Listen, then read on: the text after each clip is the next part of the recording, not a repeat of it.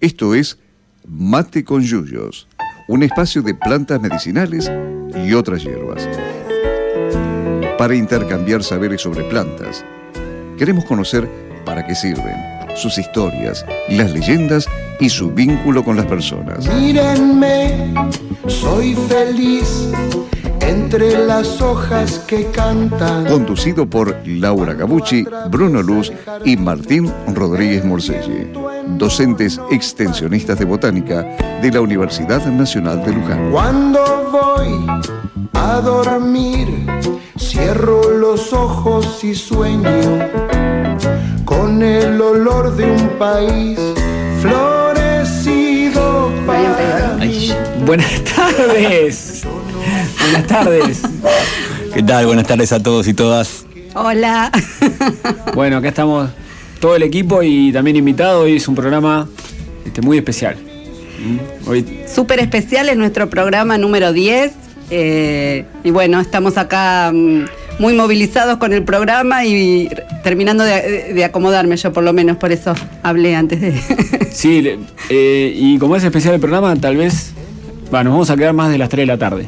Eh, va a ser- vamos a estirarlo, no sabemos si cuánto tiempo, pero un rato más seguro. porque tenemos muchos temas. Este, acá aquí que el operador nos dice que no hay problema. Hasta Pero le agradecemos Nos vemos aquí hasta que de antemano ya le agradecemos Aquí que toda la buena onda. Gastón, a la gente de la radio. Sí, muchas gracias porque la verdad que nos dejan trabajar más que cómodos y están siempre para, para ayudarnos, para auxiliarnos. ¿eh? Así que bueno, festejo de los 10 programas desde este. Sí, el décimo programa, llegamos, llegamos. Eh, con este mate con yuyos. Ayer, ayer pa- para re- repasar un poco las, las efemérides de eh, lo que hicimos ayer, que fuimos, hicimos un, taller de plantas medicinales en Cucuyu, o Cucuyú, depende como quieran decirle, acá en Giles. Ahí fuimos invitados por la, la escuela primaria de adultos, la docente Julieta. Eh, nos recibieron un taller muy cálido, la verdad que este, pasamos muy bien, hicimos pomada descongestiva, jarabe de cebolla, quemadillo, ¿eh? este, el pan riquísimo que nos regalaron. ¿sí? Sí, la verdad que nos fuimos no solamente con el corazón contento, sino con la panza llena, porque comimos de todo. Sí, qué da gusto, da gusto. Este, y mañana vamos a estar en Merlo, en Pontevedra, en, en la, en la sala de. En, las- en la unidad sanitaria ambiental que llaman el partido Pontevedra, después pasamos bien la No, dirección. el partido es de Merlo, Gracias, Laurita, estás atenta ahora. ¿eh? estoy atenta, si no. El partido es el partido de Merlo y es en Pontevedra, en la localidad de En Pontevedra. Pontevedra, ya, ¿Eh? este, a, la, a la mañana vamos a estar de 9 a 12 haciendo también pomada descongestiva, jarabe de cebolla y, y quemadillo. Es la gira de invierno que hacemos. Sí, ¿Eh? que ya está terminando, estamos un poquito Está, Este- Estamos terminando la gira de, de las plantas de invierno, pero bueno, mañana, cansados en- pero contentos. mañana ya por mis pagos por Merlo. Algún, hay más avisos para pasar. Eh, hay una actividad muy interesante este viernes, ¿no, Juanma? Sí, tenemos una actividad, bueno, a cargo de estudiantes de movimiento junto con la Mella, que somos conducción del Centro de Estudiantes eh, de Agronomía. Vamos a escuchar, a debatir, a charlar junto con Ángel Estrapazón, fundador del, del Movimiento Campesino de Santiago del Estero, el MOCASE, eh, sobre agroecología, un modelo productivo y social para saber de dónde, de dónde afrontarlo y cómo nos perjudica y cómo nos ayuda en la vida hoy en día, en el siglo XXI. Así que este viernes a las 2 de la tarde los esperamos en el quincho de la universidad. Buenísimo, muy, muy interesante actividad para ir. ¿eh? Bien, y. Uy, me acabo de olvidar. ¿Dijimos el tema de hoy? No, no, todavía no lo dijimos. Lo que pasa es que eh, quería recordar que nos pueden seguir por Instagram, en vivo, por eh, Botánica Unlu. Estamos transmitiendo en vivo, la radio de la universidad. También nos pueden escribir a- al WhatsApp de, de la radio, eh, que es, es 2323 35 27 50. Perfecto. Eh, Y el mail es plantasmedicinalesunlu, arroba gmail.com y el Facebook Plantas Medicinales Unlu. ¿eh? Eso. Así Ahí que- tienen todas las maneras de comunicarse, especialmente hoy que suponemos que puede ser un programa en el que quieran mandar algún comentario, alguna inquietud, ¿sí? Porque es un, vamos a hablar de una planta que, que acompaña al hombre desde hace miles de años, pero que, como otras tantas, es una planta muy controvertida, ¿no es cierto? Eh, Sí, sí, tiene Sí, la historia. Sí, la, la- la planta en sí no. Eh, la planta en sí, porque para. No, bueno. Ah, bueno, está bien, está bien. En realidad lo digo en el sentido de que para mucha gente eh, la, la planta en sí es como un, un peligro latente, ¿sí?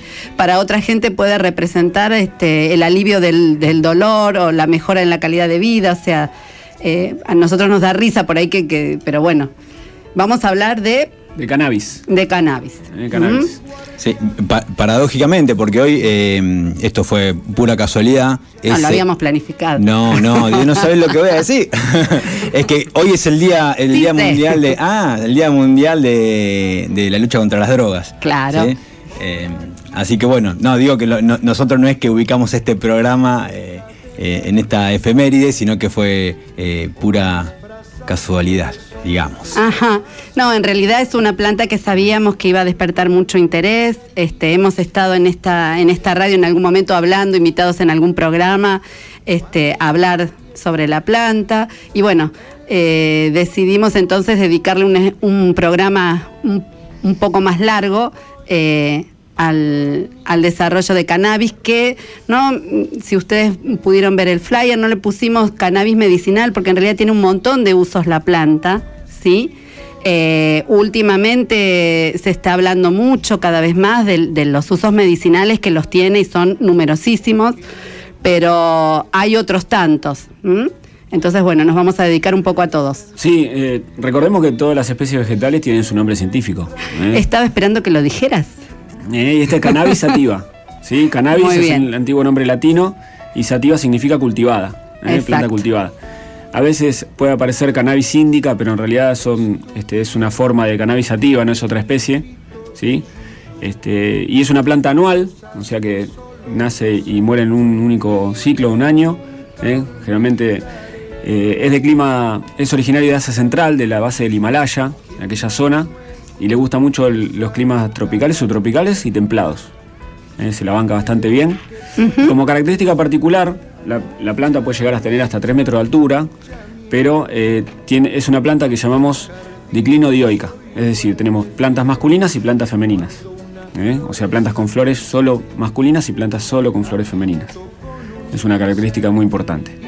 También de ahí se derivan algunos de sus usos. exacto Y hablando de usos, eh, uno de los usos que, que se le ha dado en la antigüedad es como textil a la planta de cáñamo, ¿eh? porque también están los nombres populares. Uno de ellos es el cáñamo, claro ¿sí? y que su uso es textil, y por eso nuestro primer invitado del día de hoy. Que tenemos Sí, acá, vamos, vamos a ¿eh? presentarlo porque está acá. está acá calladito. ¿eh? Contamos con la presencia de Claudio Tuis. Bien, ya es, eh, eh, frecuenta ya esta, esta radio, así que no le resulta extraño un, un estudio de radio. ¿Qué tal, Claudio? Buenas tardes. Muy buenas tardes. Bueno, gracias por la invitación. Yo lo siento, voy a cumplir dos años con el programa de radio. Muy bien, nosotros somos unos pichones. No. Pasa, pa- pasanos la data, pasar la data a nuestros oyentes. ¿Cuándo estás con el programa de radio? Y está- los lunes a las 10.30. Bien. Eh, y vamos, a, vamos, bueno, en agosto vamos a cumplir esta, estos dos años. ¿Cómo se llama el programa? Aires Aires. sociales, Y sí. está interesante porque este, cambiamos el tema musical, una de las muestras que hicimos con Viviana Vilá, con el tema de los camélidos, vino el grupo andino y bien, nos gustó mucho uno de los temas, el último tren, y lo tenemos ahora de... Me gustó esto de poner dentro de nuestras fuentes musicales temas que se tocan aquí con nuestros grupos. Muy bien. Bueno, gracias. Y sí, cuando me invitaron a este tema, eh, yo, ¿por qué sé de, de esta cuestión del cannabis? Y yo me acuerdo los pechitos colorados. No saben ustedes, a ver, yo tenía enfrente la plantación. En cada canilla de mi casa estaba llena de cannabis. Claro. Yo me pudo haber hecho rico, no me di cuenta. ¿De, de- de qué lugar físico estamos hablando, Claudio? ¿Dónde, Bien. ¿Dónde vivís vos o dónde vivías? Linera Bonaerense está, de acuerdo a los documentos históricos, en eh, una localidad fundada que se llama Villa Flandria Sur. De acuerdo a discusiones políticas, hoy se llama Jauregui. José María, porque hubo varios José María, Jauregui. claro. En el- nosotros tenemos planos donde la estación se llama Vicente Jauregui. Un problema para lo que les Puedes gusta elegir, Jauregui. puedes elegir. Tenemos tres nombres, por lo, por lo menos. Y mm, en la línea borense está entre el arroyo El Chaña y el río Luján, curso medio. Entonces, en esos campos a ver, esto tiene que ver con la historia familiar, lo siento, pero es así.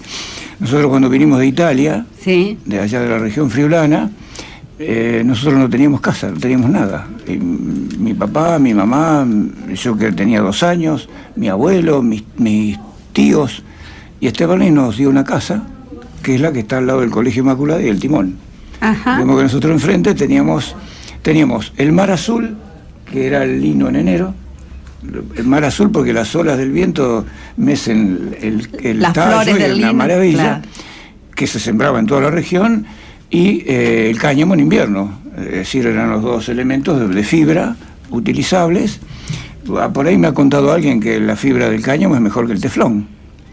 Y yo no sé si esto se lo conté, a mí me contactaron el año pasado de Rosario, una institución que quería venir a, a nuestra localidad, quería conocer esta historia, porque querían sembrar el cáñamo sin el componente adictivo.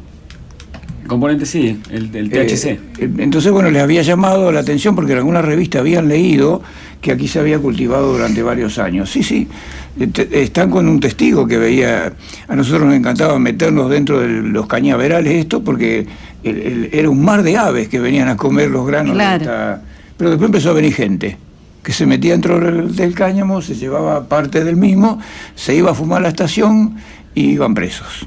Claro. ¿Y Eh, esa qué, qué época era? ¿Qué año? y estamos, a ver, vamos a hablar de otro tema interesante. Esto tiene que ver con Julio Steverlin. Él cuando viene en el 28 y funda la Flandria Sociedad Anónima, su básica materia prima era el oro blanco, el algodón y la lana. Y funda enfrente del río el lino, el linera, porque apuesta a que las telas en el país iban a ser de lino. Junto con la guerra. ¿Por qué? A ver, este relato lo tenemos de tradiciones orales.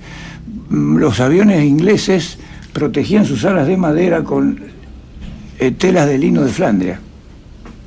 Recuerden que Alemania invade Bélgica, Sí, sí. eh, Flandes, eh, Holanda, todos los Países Bajos y ellos Claro. tienen su familia ahí. Y Argentina, ne- tenemos fotos espectaculares de car- los camiones cargados con lino, porque Argentina exportaba lino. Despacito Linera logró que toda la región, Giles, Mercedes, Luján, sembrara lino. Claro. Hoy creo que lo importamos, bueno, pequeño detalle. Entonces, bueno, estamos hablando de década del 60. Eh, me recuerdo muy bien, porque el ingeniero Batallanes, que era el responsable de Linera, dos por tres iba preso. Claro.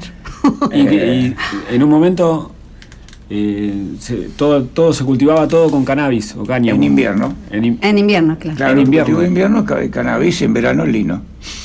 me parece que al revés. ¿O al revés? Sí, porque el lino es, el lino es invernal. Y el cannabis es. ah, eh, primavera. los términos. Claro, Bueno, claro. Y sí, yo, porque yo me hacía, no, yo me hacía la cosecha de lino en época de calor. Pero porque es en Claro, noviembre. en noviembre, podría ser. Porque En me noviembre acuerdo es, que es la época. venía, venía la gente de el- Santiago del Estero. El trigo reemplazó Claro. el lino. Ah, bien. Claro. Entonces, que para- es- el trigo es como el lino. Bien, Exacto. Así que, Gracias y- por el error de la memoria.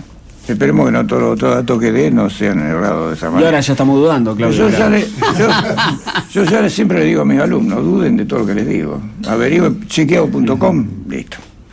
Entonces, bueno, eran los dos cultivos alternativos. ¿Y qué, su- qué superficie estamos hablando? ¿De qué superficie? Bueno, lo que te- está en casa es enorme, pues desde donde vivo hasta el arroyo El Chaña y desde el Timón hasta Linera Sí, y los sí. campos, donde ahora hay eh, madera, Sí. bosque, bosque de eucalipto, todo eso era de lino Mirá. y cáñamo. Claro.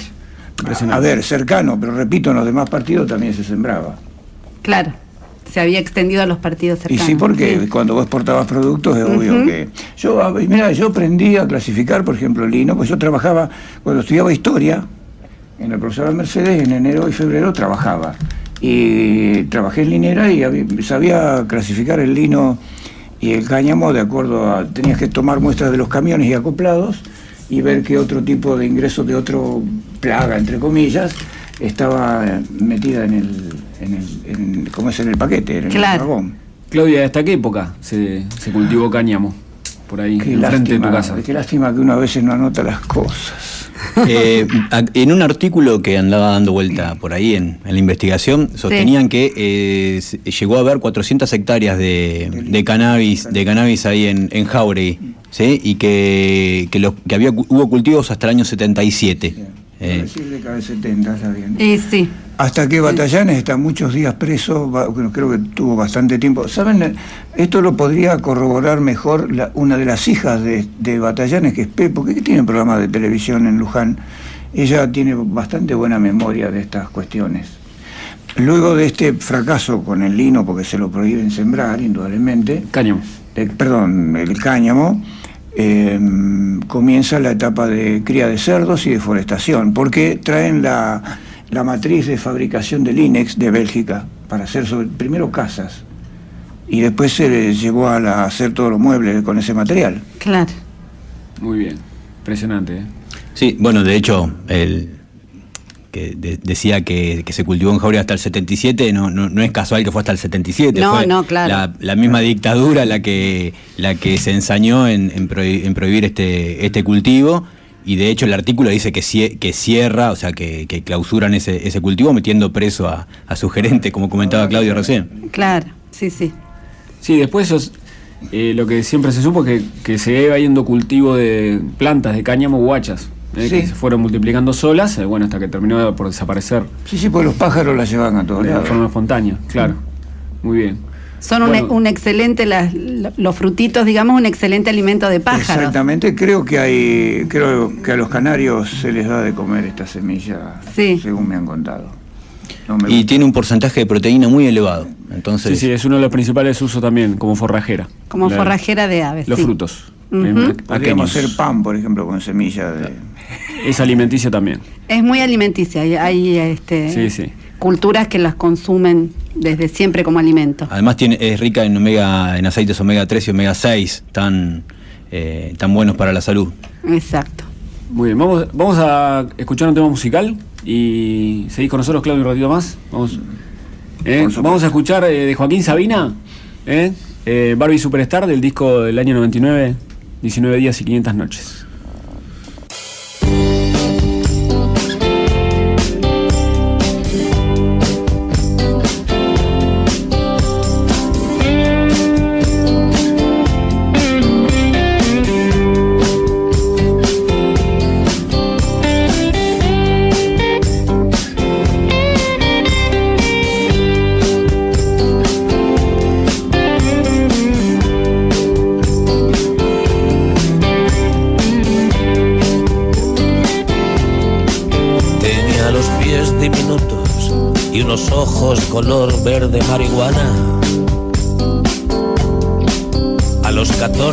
La reina del instituto, el curso que repetí.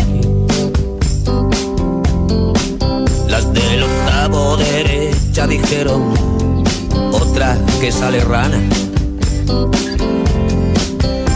Cuando en crónicas marcianas la vieron haciendo striptease. En sus quimeras de porcelanosa conquistaba al pachino.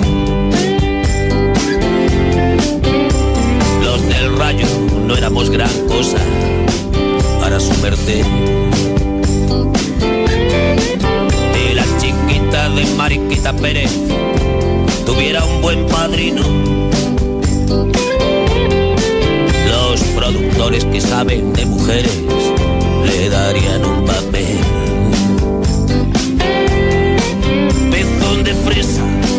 Lengua de caramelo, corazón de bromuro. Super de puta de lujo modelo, estrella de culebrón. Había futuro en las pupilas hambrientas de los hombres maduros.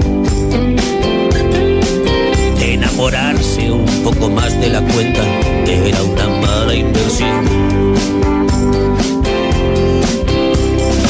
Debutó de fulana de tal en mi melodrama.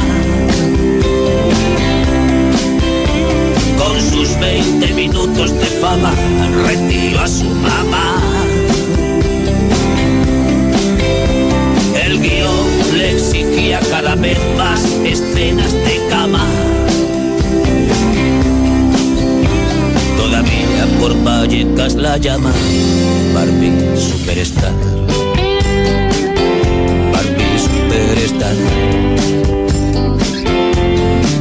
La noche antes de la noche de bodas arrojó la toalla.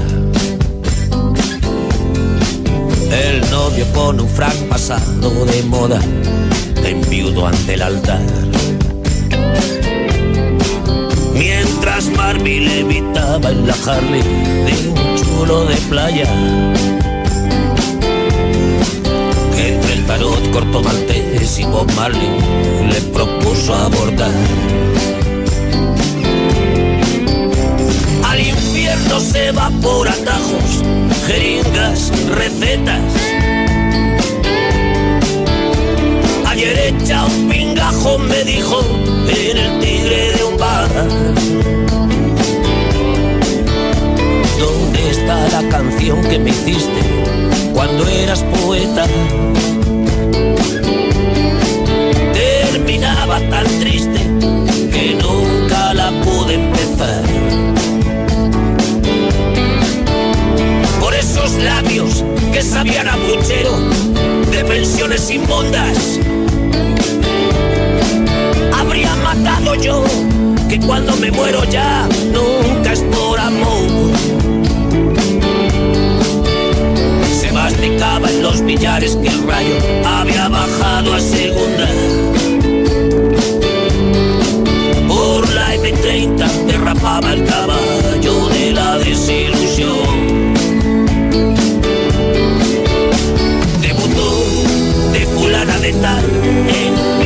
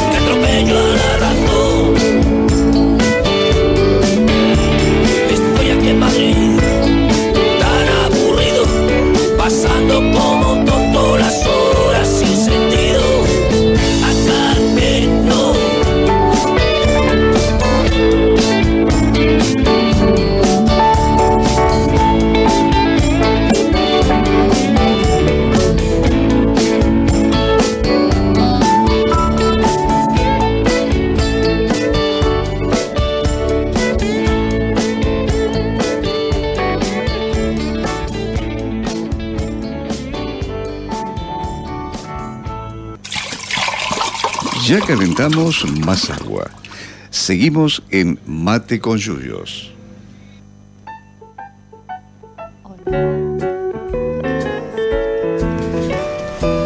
Bueno, estamos en este programa especial, intenso. Tenemos muchos invitados, además de, de Claudio Twis, que está acá con nosotros en el estudio.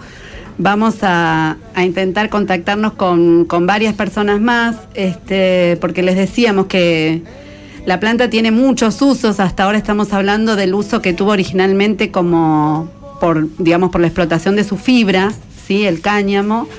Y bueno, nos parecía muy interesante convocar a Claudio porque él nos pudo transmitir un poco parte de la historia ¿sí? de, esta, de esta empresa eh, querida por Luján, ¿sí? Y que transformó, digamos, a la zona de Jauregui en un polo textil. En, eh, no sé cómo estarán ahora las pequeñas textiles atravesando esta crisis, pero bueno, eh, Luján tiene tradición en, en todo esto. Y Claudio, no sé qué si qué sabrás vos de esto, pero mm, supuestamente Belgrano fue un gran un gran impulsor, un gran promotor del cultivo de, de, cannabis, incluso escribió un, manual del cultivo de, cannabis. Sí, eh, Belgrano es un aspecto no muy conocido, pero él eh, no solo eso, fue un gran fomentador de los bosques. Claro. Tiene algunos trabajos excelentes, mm, criticando su época en cuanto a la tala, fíjate vos, estamos hablando de antes de 1820, respecto a, los bosques, y ahí toma el ejemplo de Roma. Así que él va a fuentes históricas en la, cuestión de la defensa del árbol.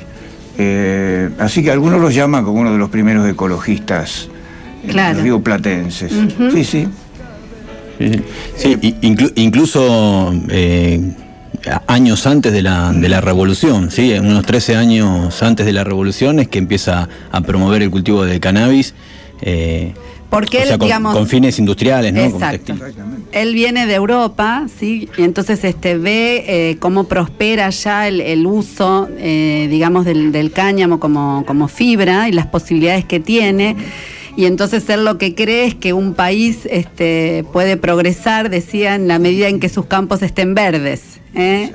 Entonces, eh, como secretario de Comercio, que es él en un determinado momento, es que se pone incluso en contacto con, su par chileno y, aunque todavía no estaba Chile independiente, pero digamos, había un secretario de comercio en la zona, digamos, de Chile, y se, este, se encuentran cartas de, ellos este, em, en las que hablan sobre este tema, hasta incluso parece que, este, que del otro lado de la cordillera le enviaron semillas y él, bueno, logra incluso armar hasta un manual de cultivo. Para, para promover la planta. Eh, muchas de las ideas estas que estamos comentando ahora se publican en el Correo de Comercio. Claro.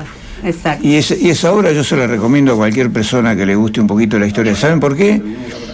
Mm, no solo porque le gusta la historia, le gusta el comercio exterior o la producción de, la región, recordemos que en esa época era el Renato Río de la Plata. Exacto. Pero él tenía en, su, en, este periódico un pequeño fascículo al final donde tenía la entrada de los barcos y la salida de los barcos, enumerando en forma muy detallada cuántas arrobas y qué tipo de producto se iban del país y venían del país.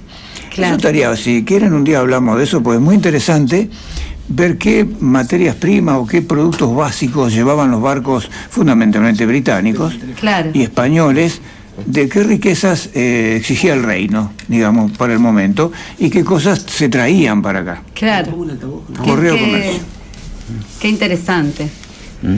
Bueno, eh, vamos a pasar a otro aspecto de, de esta planta. Sí, porque dijimos que nos quedamos más de las tres, pero hasta la noche no podemos. Así que vamos, vamos a.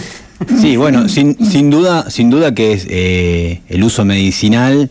O sea, es, histórico, la, la, humanidad la viene usando desde hace aproximadamente 8.000 años, eh, pero bueno, hoy, hoy en día, sobre todo en, por lo menos en, nuestro país, eh, hay todo un, debate, ¿sí? Y se está, y se está haciendo público que eh, que se está empleando con muy buenos resultados el aceite, el aceite de cannabis.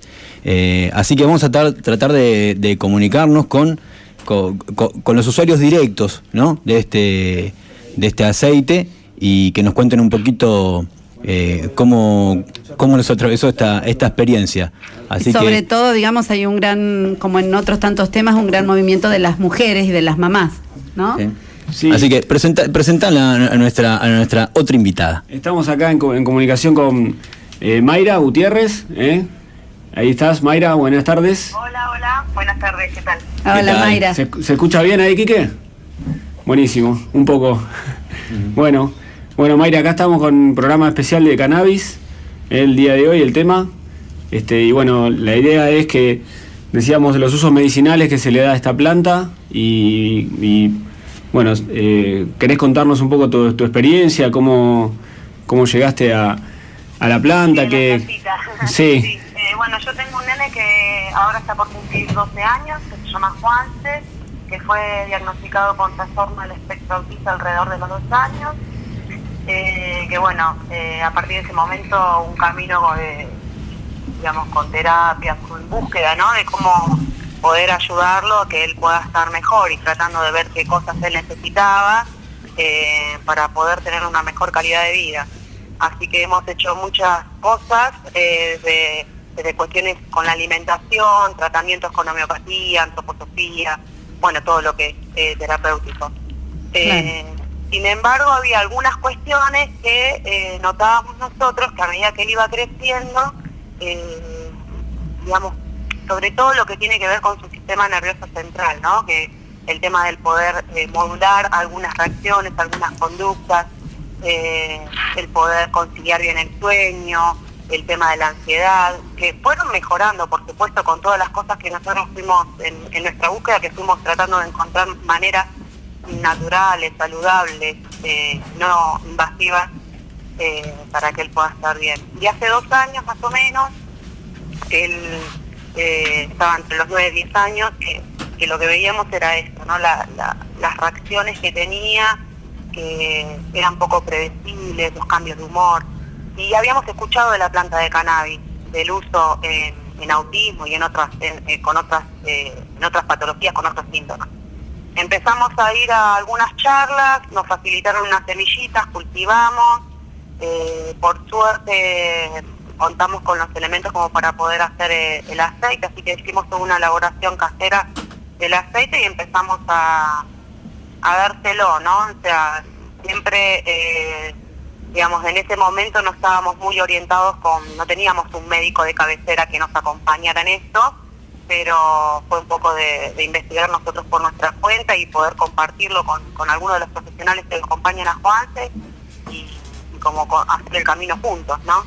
Eh, ya ahora, al momento, bueno, sí hemos estado en- en otras charlas, eh, contactándonos, ya contactándonos con profesionales que saben un poquito más, pero en definitiva Juanse hace dos años que está tomando el aceite de cannabis, eh, hay ahí, justo hace poquito fuimos a una médica, así que hay algunos ajustes que tenemos que hacer en cuanto a la elaboración, en cuanto a la dosis y en cuanto, digamos, a todo lo que es el protocolo de tratamiento, pero, pero hemos notado un cambio muy importante, sobre todo en esto que era justamente lo que nosotros veíamos que él necesitaba estar como un poco más regulado, ¿no? Porque después eh, todo lo que uno haga de la alimentación, de las terapias y demás, no hay un terreno fértil para que él pueda recibir todos esos apoyos, es como bastante difícil. Y, lo que hemos observado en el transcurso de este tiempo es que el cannabis básicamente el impacto mayor es en eso, en el sistema nervioso central. Duerme mejor, mejoró mucho la ansiedad, mejoró mucho la atención.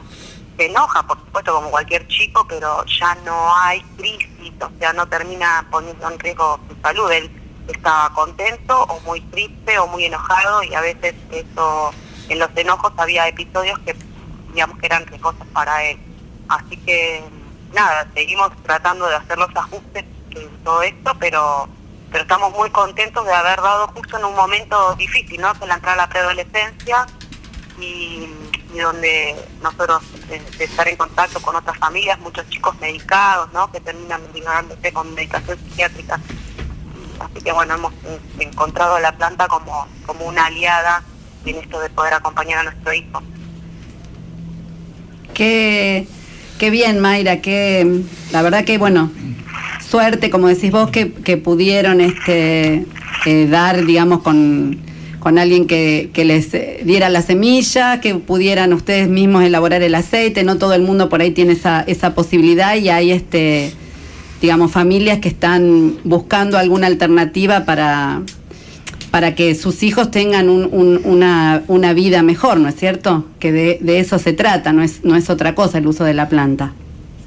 Tal cual, tal cual, es poder acompañar y, nada, y a veces nosotros en el mismo, yo estoy con, en grupos con varias mamás que han probado, esto también hay que entender que a veces esta, esta cuestión del, del sistema de llave cerradura que, que muchas veces se escucha hablar de, respecto de la planta de cannabis y, la digamos y cómo cada cuerpo eh, tiene a digamos eh, receptivo no Lo- lo- los receptores para ese para esa sustancia y demás. Hay mamás que yo les, les he compartido aceite para que empiecen a probar y por ahí el mismo que teniendo el mismo diagnóstico los mismos síntomas por ahí el aceite que funcionó para Juanse no funciona para otro niño. Eh, digamos que hay que ir eh, indagando ir viendo eh, en general todos encuentran una algo positivo, en general por lo que comentan las mamás que están en el grupo con nosotros. Pero bueno, sí, no todos pueden cultivar, eso es una realidad, no todos pueden acceder a,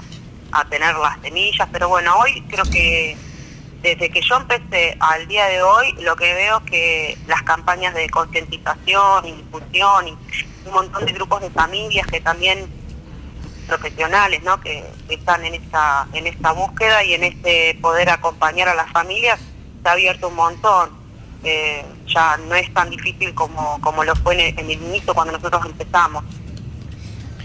Eh, Mayra, una, una pregunta. O sea, en- el Tano te habla, ¿cómo andás? Eh, ¿Cómo andás? Bien, bien. Che, eh, vos que tuviste la, la posibilidad, bueno, de transitar todos estos, estos años acompañando a, a, a Juanse y intercambiando ¿no? experiencias con, con otras, con otras familias, eh, que, que sepas vos que te hayas cruzado, ¿qué, qué otras experiencias eh, sabés de, de- de uso de cannabis o para, eh, para tratar qué otras eh, afecciones y, y si ha mejorado o no la calidad de vida de, esa, de esas personas Sí, con mira, las que son traba- eh, Mira, de tratadas? ir a las charlas, viste, y de, de, digamos, como eso, de, de informarse, viste, de investigar un poco, lo que, lo que a mí me quedó claro que el cannabis en sí es, eh, está bueno, o sea, no es que es para una patología, sino que eh, interviene en poder mejorar algunos síntomas. Eh, digamos, hay los síntomas, por ejemplo, que pueden ser desde insomnio, dolores, ansiedad, bueno, entonces hay gente que yo, por ejemplo, lo- mi papá es diabético y cardíaco, y tuvo un episodio este año bastante fuerte, que tuvo una, una caída bastante grande, y, y bueno, le han dado de todo para antiinflamatorios, bueno, una serie de medicamentos más los que él toma, y la verdad eh, lo estaban haciendo pelota, porque lo arreglaban por un lado y lo desarreglaban por el otro, así que nada, tuve la suerte de dar con una médica en una guardia, que eso es un lujo, Claro. eh, que entendía de aceite y que yo le, le comenté, le digo, mira, tengo aceite así, así, ¿te parece que le pueda dar? Y bueno, la verdad que, que re bien. Y mi papá salió bastante, o sea, obviamente que la medicación que él tiene que tomar por su diabetes y todo la toma, pero todo lo que fue la inflamación, el dolor y el salir de un estado depresivo, lo recontra ayudó el, el canal. Claro. Claro, lo cierto es que lo, que- decías vos, ¿no es cierto que es, digamos, la planta actúa de manera distinta en, cada persona? Entonces es una medicina que es muy distinta a lo que uno está acostumbrado de, de la medicina alopática, que es una pastilla tantas veces este, por día y ya está, sino que acá es absolutamente necesario un acompañamiento, eh, todo un proceso, digamos, para ver cómo va reaccionando cada individuo. Eh, y lo que es- sería fundamental es un, un médico que te acompañe, ¿no? Para hacerlo. Eso sería lo ideal. Eso es lo ideal, es lo ideal. Nosotros la verdad que al principio no, no si bien, o sea, los, los profesionales que, que, que lo atienden a Fuentes sí nos acompañan y todo, pero en, el en ese momento después se, se fueron empapando y se fueron formando, pero en ese momento medio que arrancamos Solari, Claro. solo. Y, y también sin miedo y con la certeza de que es prueba y error y que sí algunas pautas, por ejemplo, eh, saber que si él, por ejemplo, alejarle de la otra medicación que él toma homeopática, eh, una hora, de que si algún día él estaba, no sé, en un estado, digamos, de descompostura, lo, lo que fuera, no darle ese día, o sea, después ir probando con las dosis, ir Claro. probando los horarios, ir probando cepas. Hoy eh, vimos, hemos probado varias, eh, eh, manejarnos con, con varias formas de administrarle y, bueno, ahí estamos tratando de ajustar, pero me parece que, hay mucho mito a veces y, y nada, y que, y que sinceramente yo eh, conozco de cerca casos de familias que, que han arrancado con mucho temor y que hoy en día están felices porque a veces los chicos toman medicaciones, sobre todo los niños pequeños, toman medicaciones psiquiátricas que están indicadas para adultos, que las toman en bajas dosis, todo lo que quieras, pero eh, termina a la larga destruyéndole el hígado o causándole problemas de, de corazón, de hipertensión. Entonces como que, como que van encontrando una posibilidad que, que pueda ayudar a mejorar síntomas y a empezar a dejar algunas otras medicaciones que son más nocivas. ¿no? Hay ciertos cuidados, es que el, esto también lo fuimos aprendiendo, no es que vos tomás el aceite de cannabis y no pasa nada, no, hay algunas cosas que uno tiene que tener precaución y cuidado. Pero es como cualquier cosa, es como si te tomas una pintura de propóleo. Claro. O sea, no, me parece que eh, es investigar un poquito y sí, siempre que hay un acompañamiento de un profesional uno se queda un poquito más, tran- más tranquilo, pero digamos que los- la verdad que en principio los grupos, las inter- los intercambios de experiencias con otras familias es lo que a nosotros nos dio mucho más apoyo y más información. Claro. Eh, buenísimo. La verdad que mm, este, nos gustaba que hablaras vos así en, primera persona, porque no es lo mismo que nosotros este, relatemos el uso y, bla, bla, bla, bla. Y, es muy distinto a que una mamá lo pueda contar, este, contar cómo transitó esto. Y, y bueno, eh, y también transmitir el mensaje de que uno tiene derecho, digamos, a, reclamar este otro tipo de medicina, ¿no? Eh, Sí, por supuesto. porque bueno, hay gente que por ahí se resigna que lo único que hay es esto y, y, bueno, no es así. Uno, por supuesto que no es el camino más fácil ni el, ni, ni el más este florido, pero bueno, cuando... Pero pero tampoco pero pero tampoco es eh, la verdad que yo siento que la planta es muy generosa porque además estamos hablando de una planta que, que crece sin demasiadas eh, o sea, sin demasiados requerimientos no es un Claro. tulipán, no es una orquídea o sea No, no. eh, por eso digo que, que no es eh, digamos que no es imposible y que realmente no sé eh, habrá familias que les funciona más que otros. Yo siento que tiene que ver mucho también con contar con la con la con la cepa, con la semilla, con la genética eh, y que a veces es eso de prueba y error. Pero también he visto de hacer prueba y error con otro tipo de medicación y la verdad que nada, las consecuencias eh, Son, eh, son muchas veces las pagan claro. por ahí con los años los chicos, viste, a los 17, 18, donde ya tienen el hígado o Sí. el cora- con- están con otros problemas de diabetes, de tiroides, digamos, consecuencias de otro tipo de medicación. Pero bueno, sí, yo creo que esta plantita nos vino del cielo y que en el momento que, que, que realmente estábamos en esa búsqueda de que había otra cosa para hacer, que estábamos, que Juan se estaba, necesitaba un poco más de, de paz en su cuerpo. Y, y creo que, que, bueno, que la planta vino justo en ese momento, ¿no? Mayra, que probar, sí. Mayra para, para retomar, porque al principio de la entrevista puse mal el teléfono, se escuchó. ¿Qué, qué es lo que, lo que Juan se tiene que están tratando con el aceite de cannabis? Ah, sí, el trastorno del espectro autista.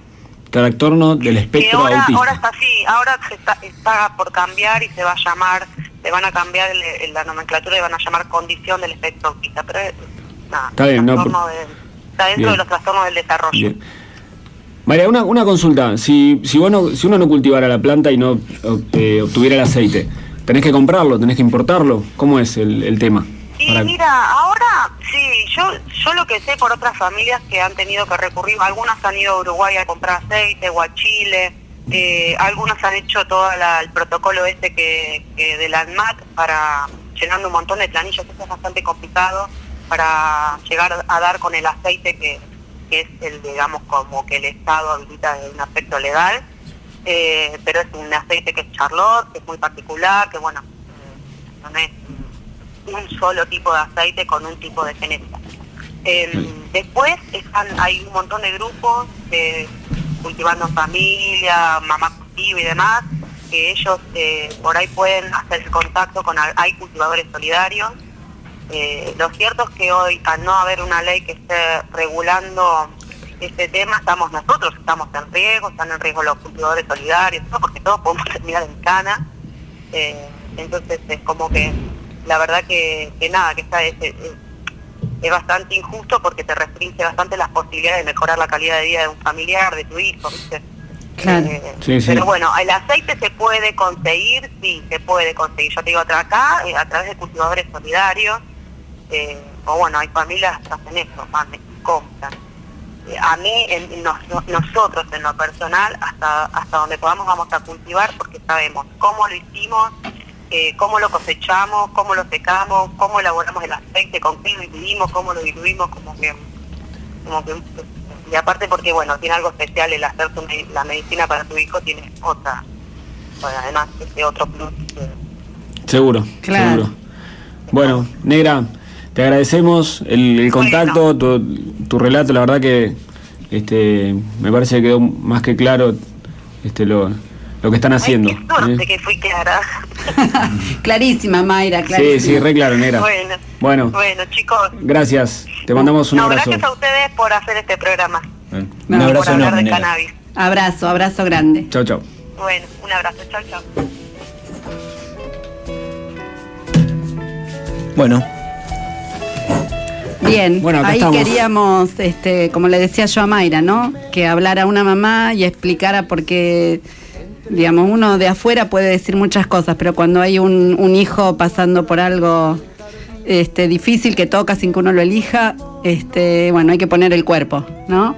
Y cómo entonces es, este, falta un montón de parte del Estado para acompañar a todas estas familias que están teniendo, ¿sí? Todos estos problemas porque quedan este por ahí expuestas a situaciones eh, Sí, la verdad que es una, es una sensación de desamparo. Claro. Eh, Estás con, con el tema de tus hijos, tu familia y, y uno que espera cierto resguardo. Bueno, estás este, haciendo las cosas de forma clandestina. Este, y bueno, no, no está bueno. no, eh, no está bueno, porque como dice Martín, todo aquel que tiene hijos sabe lo que significa que, un hijo eh, no tenga la calidad de vida que uno, que uno pretende que tenga, eh, se sufre más que si, si le, transcurriera a uno. Entonces, no basta eso para, para que encima tener que estar lidiando con un montón de cuestiones legales y, de, todo lo que implica todos los protocolos y- y demás que complejizan aún más todo- toda esta, esta situación. claro ¿Mm? Eh, Entonces, Bueno, eh, vamos a, a pasar a. Vamos a escuchar un tema eh, hablando de la clandestinidad y los problemas y prejuicios que sufre esta planta y bueno, mucha gente, ya que lo nombra el tema. Vamos con Clandestino de Manu Chao.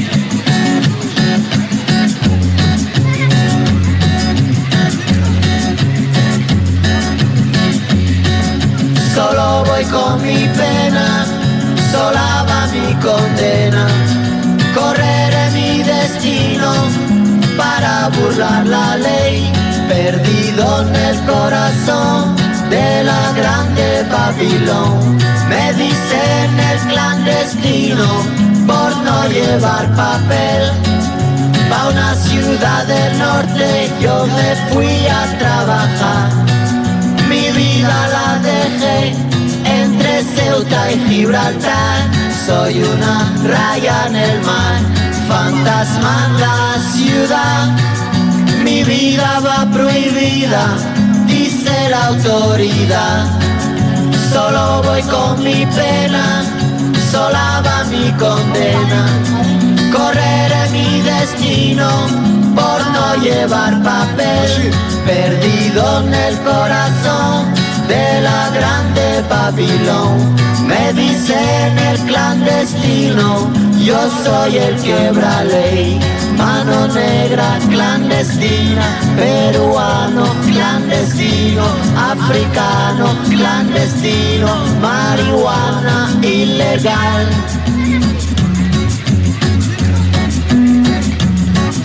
Solo voy con mi pena, sola va mi condena. Correré mi destino para burlar la ley, perdido en el corazón de la grande Babilón. Me dicen el clandestino por no llevar papel. Argelino clandestino, nigeriano clandestino, boliviano clandestino, mano negra ilegal. شوف الله يخليك اذا ماتي اذا ماتي ساليت اذا ماتي دوز السوق شوف داك السيمون في المول الشمال ديال الكركون ولا شي ناس يمشيو لموريتانيا ويجي معاهم باش الكازين راه غادي يعطي واحد هذا واحد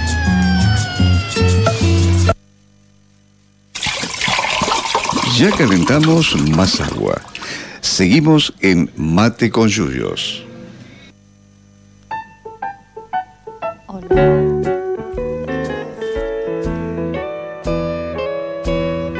Muy bien, estamos nuevamente eh, con cannabis.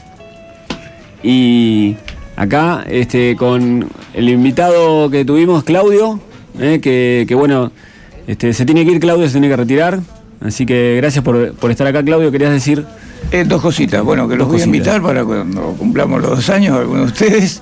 Y a ver, no sé si ustedes saben que el año pasado mantuve un contacto cercano acá con su compañero de actividades y amigos. Y mm, le dije, hagamos algo con a ver, San Martín cuando cruza los Andes.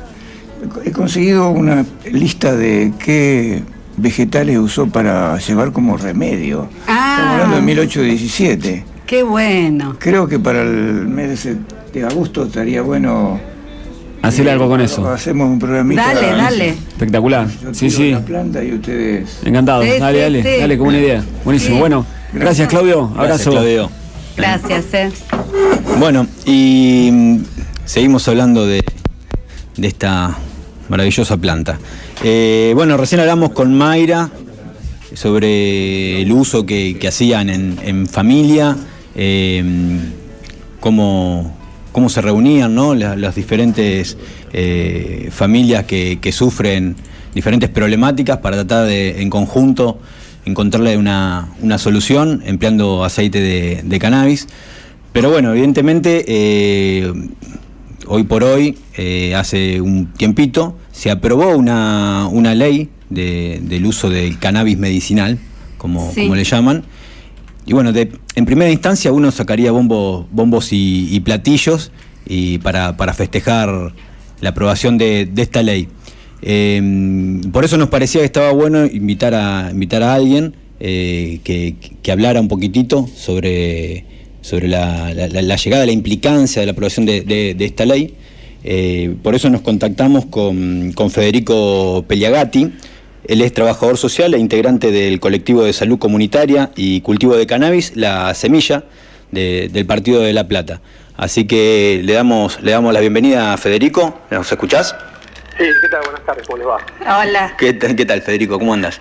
Eh, un gusto eh, poder hablar, hablar con vos.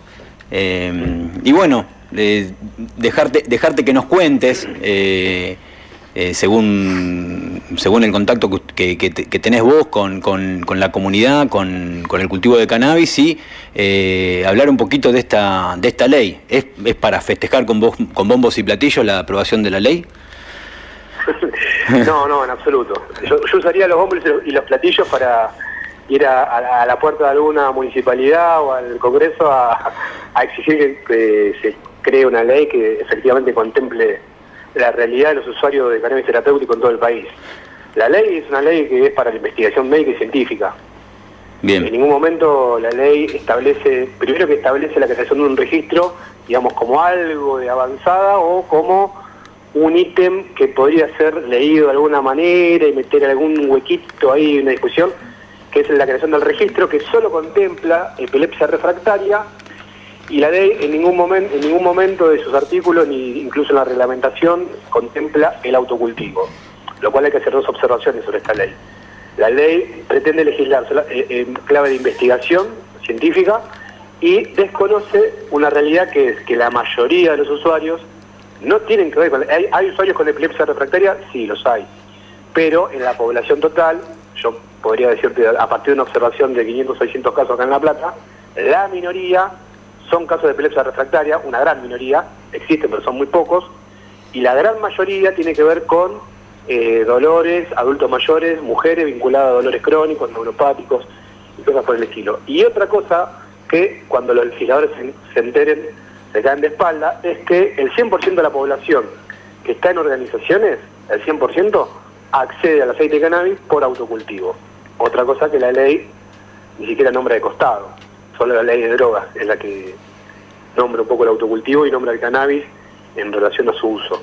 Pero la ley que se aprobó, la 27350, solo contempla como si hay la parte beneficiosa eh, es para usuarios de epilepsia refractaria que piden anotarse para importar aceite. Que dicho sea paso, cuesta alrededor de mil dólares traerlo a la puerta de tu casa. Una barbaridad. Sí, sí, es una barbaridad. En, costo y es una, es una barbaridad que fíjense ustedes, un montón de radios, un montón de portales, las noticias sobre el uso terapéutico del cannabis es cada vez más extendida me parece que una ley que ya tiene dos años, que viene solamente a plantear la investigación científica, no está en sintonía, pero en absoluto, con la práctica de los usuarios. Hoy los usuarios, el, el cannabis de por sí es una sustancia segura.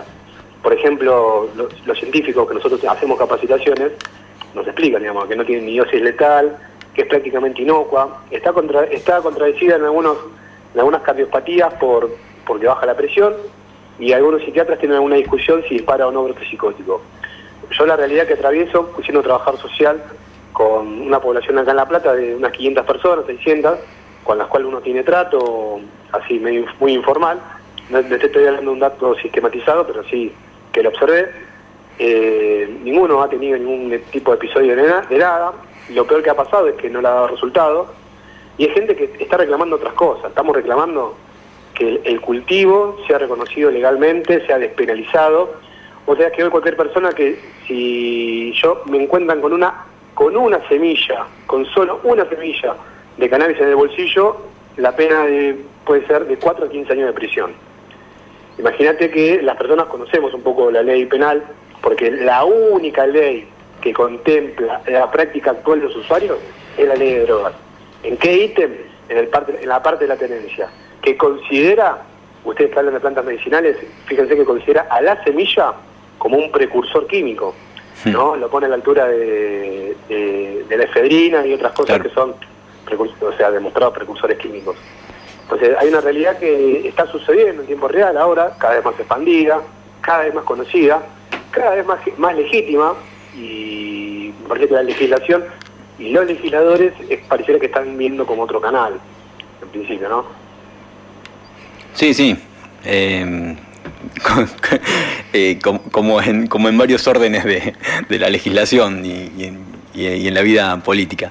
Eh, pero sí, eso es importante lo que, lo que planteás vos, ¿no? Con- supuestamente, porque todo aquel que, que quizás no, no, no conoce en profundidad la ley, eh, puede verse maravillado, sorprendido, feliz de que, de que exista esta ley y sin embargo no, no, no está muy, muy divulgado eh, todo, todo lo que deja fuera la ley, ¿no? Todo lo que no contempla. Eh, Exacto, exacto. O sea que una- el, usuario de cannabis tiene una, eh, tiene una particularidad que, que es, eh, muy es notoria y es un facilitador. Si yo fuera el gobierno o el Estado argentino tomaría esto como un facilitador.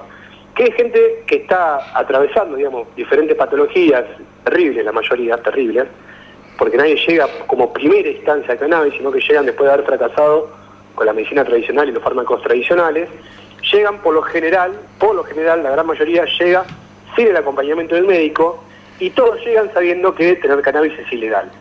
Entonces es gente que al momento de cultivar, hacer su propio aceite y obtener buenos resultados, subjetivamente rompe con un paradigma y es una persona que está en otras condiciones de enfrentar el proceso de salud o enfermedad. Lo cual lo pone como una situación subjetiva mejor. ¿Por qué?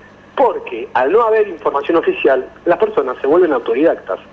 Al no tener respuesta del médico, las personas empiezan a leer qué es, qué, es cómo funciona, el cannabis, cómo funciona el cannabis, qué es el sistema endocannabinoide, qué es el perfil de cannabinoides de la planta.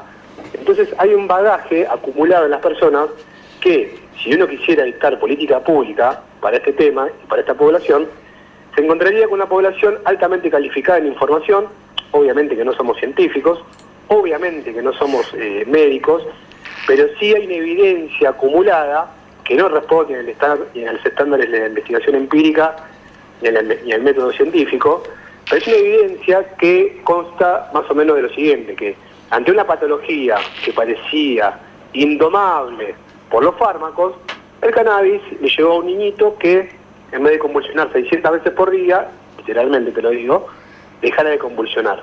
Llevó a que un niño que tenía autismo y se daba frenéticamente la cabeza contra la pared, contra el piso o contra la mesa, dejara de hacerlo. Y que ese mismo niño que antes no hablaba, que no saludaba, que no emitía gestos, ahora lo hace. Que si tu mamá estaba atravesando una artrosis fulminante y le costaba levantarse la cama una hora, con aceite de cannabis, se levanta, se despierta y se levanta, sin dolor. ¿Con qué carga de intoxicación en el cuerpo? Con ninguna. Vos lees cualquier prospecto adjunto de cualquier fármaco y te das cuenta que hay dosis letales no muy lejos de las dosis que el médico te recomienda. En cambio con el cannabis, está los, los cientistas, los especialistas del, microscopio, eh, dicen que no hay una dosis letal. Fíjate vos qué te pasaría si te tomas una tableta entera de aspirinas, qué le pasaría a tu estómago, y fíjate qué te pasa si tomas un, si te comes la misma cantidad de, no sé, en cannabis. Hay, una, hay, una, hay, hay un nivel de información muy elevado, hay un nivel de práctica desarrollado muy extendido, y hay un profundo desconocimiento, yo creo que, creo que tiene que ver con intereses del orden económico, del orden político, incluso del orden simbólico. Es, cierto que los médicos suelen reconocer ante sus pacientes, no entiendo, no conozco, no sé, y algunos médicos tienen la, la esencia de decir, bueno, no sé, vayamos juntos, y otros en relación a no perder ese estatus, ese privilegio que tiene sobre el otro, eh, incluso amenazar, no, no, si tomás cannabis yo no te acompaño, o no sé, no sé qué estás tomando, así que no te lo voy a incluir en la historia clínica. Empieza toda una, una situación que a la persona que ya viene rompiendo con un paradigma, que ya empezó a leer por cuenta propia, empezó a formarse, que incluso en algunos casos, o en la mayoría de los casos que yo conozco, decide organizarse, te posiciona en una persona que ya no sos un paciente, un sujeto paciente.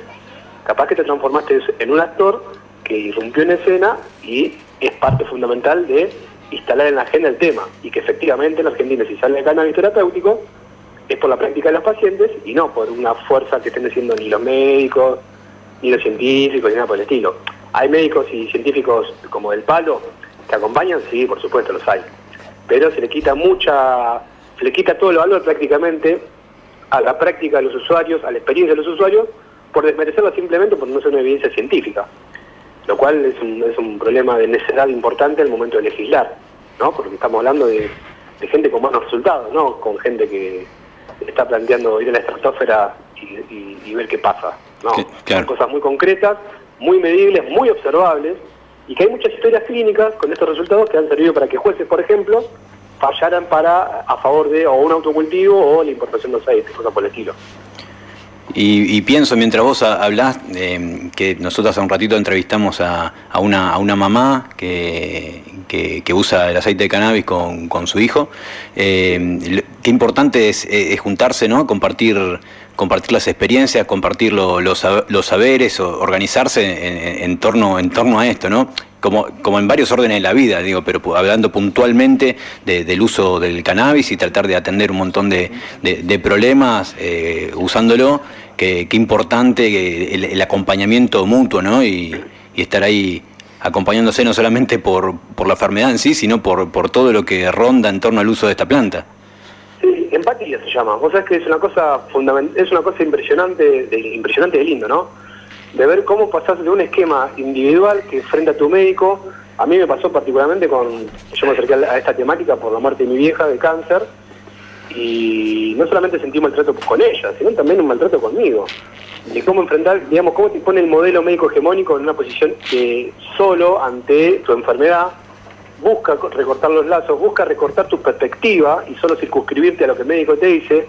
Y de repente en el cannabis terapéutico encontrás primero empatía. Gente que sabe por lo que estás pasando y se pone en tus zapatos, cosa que tiene un precio invalorable y ese elemento para la política pública sería un éxito de cabo a rabo. La segunda cuestión es esta cuestión de la solidaridad, que vos no sabes dónde estás parado, no sabes para dónde ir, estás desesperado, y hay gente que como ya estuvo en tu lugar, te dice, bueno, mira, este primer, paso- este primer paso dalo por acá, yo te acompaño, yo te sigo. Digamos, lo que sucede cuando alguien se acerca a una organización es, eh, incluso atravesando siempre patologías o momentos críticos de la vida, es alucinante, es no sentirte solo y es parte de, de reforzar como esa ruptura. Digo, son muchas las madres que, que cuando llegan a contar su historia por primera vez, que te preguntan, che, ¿cómo es esto? Igual si veniste a una charla, nosotros manejamos con charlas abiertas, una vez por semana, y se acercan y nada, a mí me ha pasado de compañeras mías que le dan un abrazo a una persona que se, una persona que se larga a llorar. Y muchas veces me pongo a pensar, a mí, cuando mi mamá estaba muriendo, ¿cuántas veces me abrazó la oncóloga? Claro. ¿Cuántas veces, abrazó? ¿Cuántas veces vi un médico abrazar a un paciente? Yo digo, no sé, no sé si por demagogia o qué, pero yo no lo vi. Y tampoco sé si le correspondería al médico abrazarlo, pero en todo caso vi en ese abrazo o en esa relación también una cuestión terapéutica. También una cuestión de, de, vos en, en relación a una enfermedad que te está que te está venciendo, ver una expectativa, ver una esperanza, ver algo, un aliento, ¿no? No bajar los brazos. alguien que te dice, che, yo sé que está mal, lo meterés enfrente, te tira tranquilidad, te tira certezas, te tira cosas concretas, te habla en un idioma que vos entendés, te dice las palabras que vos querés escuchar, porque es una persona que está transitando con vos una relación más horizontal que una relación vertical. La persona que está organizada no se juega ningún estatus, no se juega ningún privilegio por estar organizada, todo lo contrario.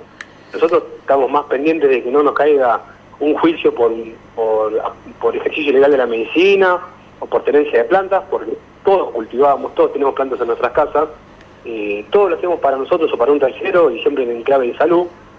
Y no es una cosa menor que vos ante este proceso de salud-enfermedad, que de chiquitos nos enseñan a que es un tránsito individual y biológico centralmente, de repente puedes transitarlo de otra manera, con otros actores, eh, ya no en un paradigma, sino con una perspectiva de derechos, una perspectiva de relación humana que claramente tiene una forma o tiene una implicancia terapéutica que va más allá de los compuestos activos que tiene el cannabis que funcionan en el organismo. Es una experiencia muy compleja, es muy rica de ver y sobre todo está al alcance de las manos, ¿no? Porque cualquiera que sigue incursionando en el cannabis, con solo conseguir una semilla, lo puede hacer. Y va a haber mucha gente asesorándolo de cómo hacerlo. Bueno, clarísimo, Federico, la verdad. Eh, estamos acá muy atentos eh, escuchándote y, sin duda coincidimos en lo que planteabas vos con respecto a la, a la práctica profesional de, de, la medicina y creo que es, que, es momento de, de, que, de que nosotros también como, como usuarios del sistema médico eh, planteemos de, empezar a construir otro, otra, otra forma de hacer medicina, ¿no? Por médicos más, más humanos también. Eh, por suerte, por suerte los hay, ¿sí? Y las hay. Así que, ¿eh? Eh, por último, para, para, ir cerrando, lo que es interesante esto que decías vos de que, de que hacen charlas abiertas, y por ahí pensando en, en aquellos que, que, que, están pensando, que tienen algún, que están atravesando por algún problema de salud y quieran empezar a averiguar sobre el uso de, del cannabis, del aceite. Eh, pedirte a vos una recomendación, cómo, cómo hacer, cómo contactarse con ustedes, qué, cuáles son los grupos de, referencia que se te ocurren en este momento. Eh, sí, sí, no, hay, eh. hay, un montón de grupos. mira, yo te diría que en todos los municipios de la provincia hay algún grupo organizado, con más o menos difusión, no importa, acá en La Plata no somos los únicos, afortunadamente hay otros hay otras organizaciones, estamos más Cultiva, acá en La Plata, ¿no? Estamos más Cultiva, están los cultivadores solidarios, hay otro que se llama Cultivo en Familia, estamos nosotros, hay, hay gente haciendo roncha, hay un montón. Ah, hoy en la época de las redes uno pone cannabis terapéutico y aparecen un montón de opciones. Nosotros particularmente en La Plata nos pueden buscar como colectivo La Semilla, nos juntamos regularmente una vez por semana, y justo, justo la semana que viene vamos a cambiar, que nos veníamos juntando los lunes, probablemente nos empezamos a juntar los jueves, pero si alguna persona busca en Facebook o en el Instagram eh, colectivo La Semilla de Salud Comunitaria le va a aparecer. Nos mandan un mensaje y nosotros respondemos. Siempre dando a conocer esto, ¿no?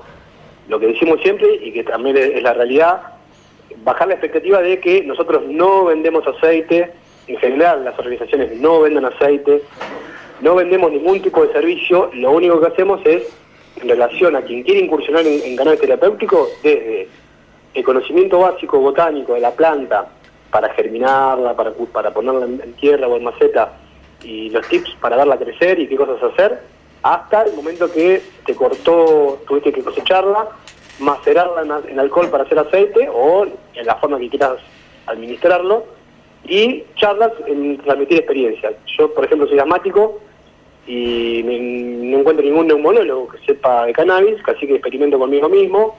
Yo no fumo, por ejemplo, lo vaporizo, hay otros que usan aceite, hay otros que lo comen, hay otros que lo fuman, se puede hacer supositorio, otras hacen crema, depende de la patología, depende de un montón de cuestiones, y toda esa experiencia que tenemos acumulada, a la persona que quiere incursionar, la compartimos así como muy horizontalmente y como una, una forma de darle a esa persona argumentos para que en esta legitimidad que estamos haciendo y que estamos haciendo crecer, ponga su granito de arena y también la haga crecer y la reproduzca donde pueda. Mm. Bueno, la verdad, buenísimo, te en, nombre de todo de toda la gente que, no solamente que hacemos el programa, sino que hacemos los proyectos de, plantas medicinales en, la Universidad Nacional de Luján. Te damos un millón de gracias y seguro que nos mantenemos en, contacto. Te vamos a estar eh, pidiendo eh, no sé si co- consejos o, o- por lo menos eh, hacer un poco de catarsis. ¿eh? Sí, sí, sí, lo, lo que ustedes quieran. Y ya muchísimas gracias porque esto que te decía al principio, algo que está pasando que es, y algo que dijo mamá, las compañeras de Mamá Cultiva con el fallo que hubo ahora en Santa Fe, búsquenlo.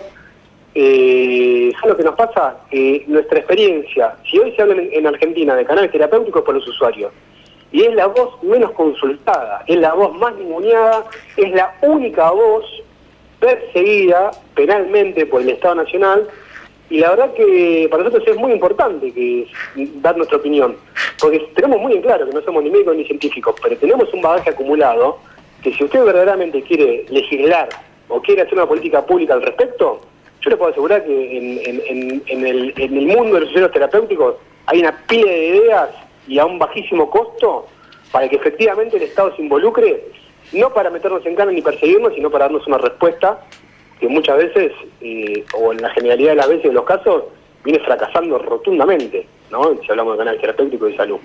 Así que muchísimas gracias a ustedes y, ya, obvio, cuenten con nosotros para lo que lo que podamos aportar, porque para nosotros es un es, sentir que de alguna forma, ya sabemos que no estamos solos, pero que cada vez vamos creciendo nos da nos da un poco la, razón, ¿no? No, no es, no es evidencia científica, pero para darnos la razón ya es suficiente. Dale. Bueno, gracias, eh. Un abrazo enorme. No, gracias a ustedes, ¿eh? muchísimas gracias. Dale, saludos a todos por ahí. Hasta luego, hasta luego. Chao, chao. Bueno, era Federico Peliagati, trabajador social e integrante del colectivo de salud comunitaria y cultivo de cannabis La Semilla de la ciudad de La Plata. La verdad que Nos dejó a todos, acá estábamos todos sí, muy calladitos escuchándolo, un montón de cosas, porque no es solo este, el cannabis, sino lo que él decía, cómo se ningunea el, el conocimiento que no viene de la academia, cómo se, el, el- el poder, digamos, hegemónico que tiene el conocimiento que viene de la academia, como si fuera el único, como si fuera el único que sirve, eh, el más importante. Y en este tema, como en otros tantos, se muestra que se genera conocimiento en otros lados, que no es adentro del- de las universidades solamente o de los institutos de investigación, y que es- esos otros conocimientos tienen valor. Y en casos así como en, como en este particular del del cannabis que se necesita para este, mejorar la calidad de vida, para, para la salud de, miles de personas, es importantísimo reconocerlo. ¿eh? El Estado está una vez más más que ausente. Y no solo ausente, sino que está solo para penalizar, que eso también es gravísimo. O sea, si aparece, aparece penalizando y no eh, cumpliendo las funciones que tendría que cumplir. Eh, Sí, y, si- y hablando no solamente con, con la negra, es- y sino con Federico también, queda algo claro que si, que si para algo más sirve, sirve esta planta es para generar lazos eh, solidarios, ¿no? Porque eh, los dos hablaron eh, de, de- de cultivadores solidarios. Yo, yo conozco que, que no ando demasiado por el, por el mundo canábico, por lo menos dos personas que producen aceite de cannabis simplemente para, para regalárselo a las personas que lo necesiten. ¿Sí? Exacto. Eh, Qué, qué distinto este, al, al- a los medicamentos que se producen y cada vez están mm, más caros. Son uno de los, digamos, todos los productos han aumentado, pero los, los medicamentos en particular es el- uno de los rubros que más ha aumentado en estos últimos años y qué, qué contraparte, ¿no? Con gente que sola, que, se arriesga a ir este, incluso presa, Claro. porque ahí escuchábamos, Federico nos decía, con una semilla ya puedes ir preso, se arriesga a eso para ayudar a otros sin cobrarle un centavo. O sea, qué modelo tan distinto. Lo que pasa que ahí está la lucha, ¿no? La pelea por, por otra sociedad, por una sociedad más solidaria, porque valore los conocimientos populares, cómo se construye, conocimiento de la- el conocimiento de la gente, que lo legitime, ¿eh? Y bueno, tiene que ser acompañado por, por la academia también. El tema es que tenemos que abrir lo- los lugares, las casas de altos estudios a estos conocimientos para hacer una sinergia, para hacer un diálogo de saberes y para poder construir algo nuevo que sea este, mejor, ¿eh? que podamos construir una sociedad mejor. Ahí está la idea. Exacto. Bueno, en, en eso andamos, ¿no? Nada nos detiene. Nada nos detiene, todos los días algún pasito ¿eh? vamos dando, aunque no, no se note mucho a veces, pero bueno. Aprovechamos para saludar a la gente de Cucuyú que nos está escuchando. ¿eh? Ah, qué que nos bien, mandó saludos bueno. por, por el, eh, Laura, eh, por el, este, el WhatsApp de la radio. Muy bien. Bueno, un programa intenso, ¿eh? Sí, Eh, recordamos que hoy lo hacemos más largo el programa, estamos más allá de las 3 de la tarde. Se repetirá el sábado, que le- también le quitaremos tiempo a las 10 de la mañana. Empieza y andás a ver a qué termina. ¿eh? Bueno, pero Eh, el sábado. Quique quería que nos quedemos hasta mañana, pero no vamos a llegar, Quique, hasta mañana. ¿eh? Todavía nos faltan un montón de cosas. Sí, sí, sí, sí, Falta sí. un montón. Y así va- que- vamos a, a- escuchar un tema musical. ¿te Dale, parece? dale, dale. Vamos con Aquí no podemos hacerlo de los Rodríguez.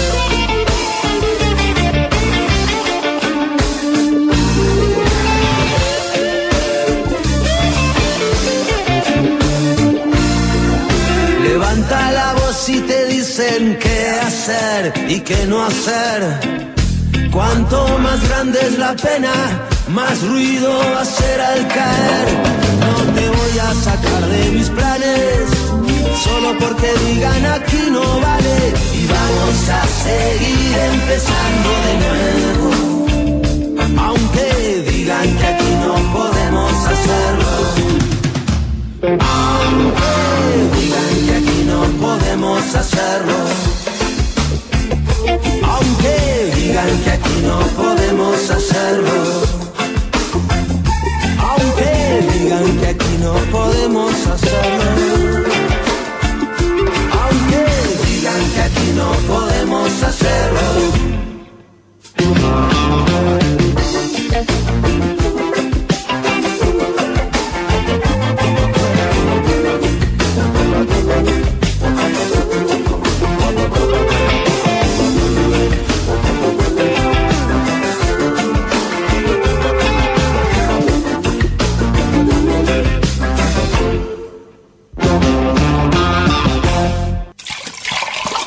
Ya calentamos más agua. Seguimos en Mate con Yuyos.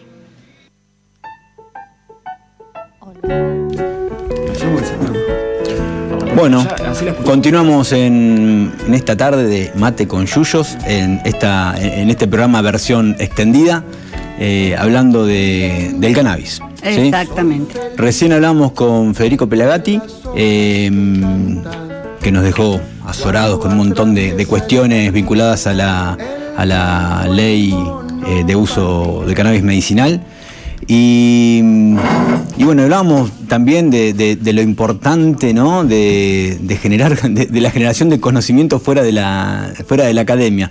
Pero para que no parezca, pues nosotros en definitiva estamos dentro de la academia, ¿no? Entonces, para que no parezca que, que- que todas son malas para la academia, eh, hace unos días eh, se dio a conocer una, una- nota que la levantaron varios, varios medios nacionales e internacionales, de que eh, se, generó la primer semilla de, cannabis eh, 100% argentina.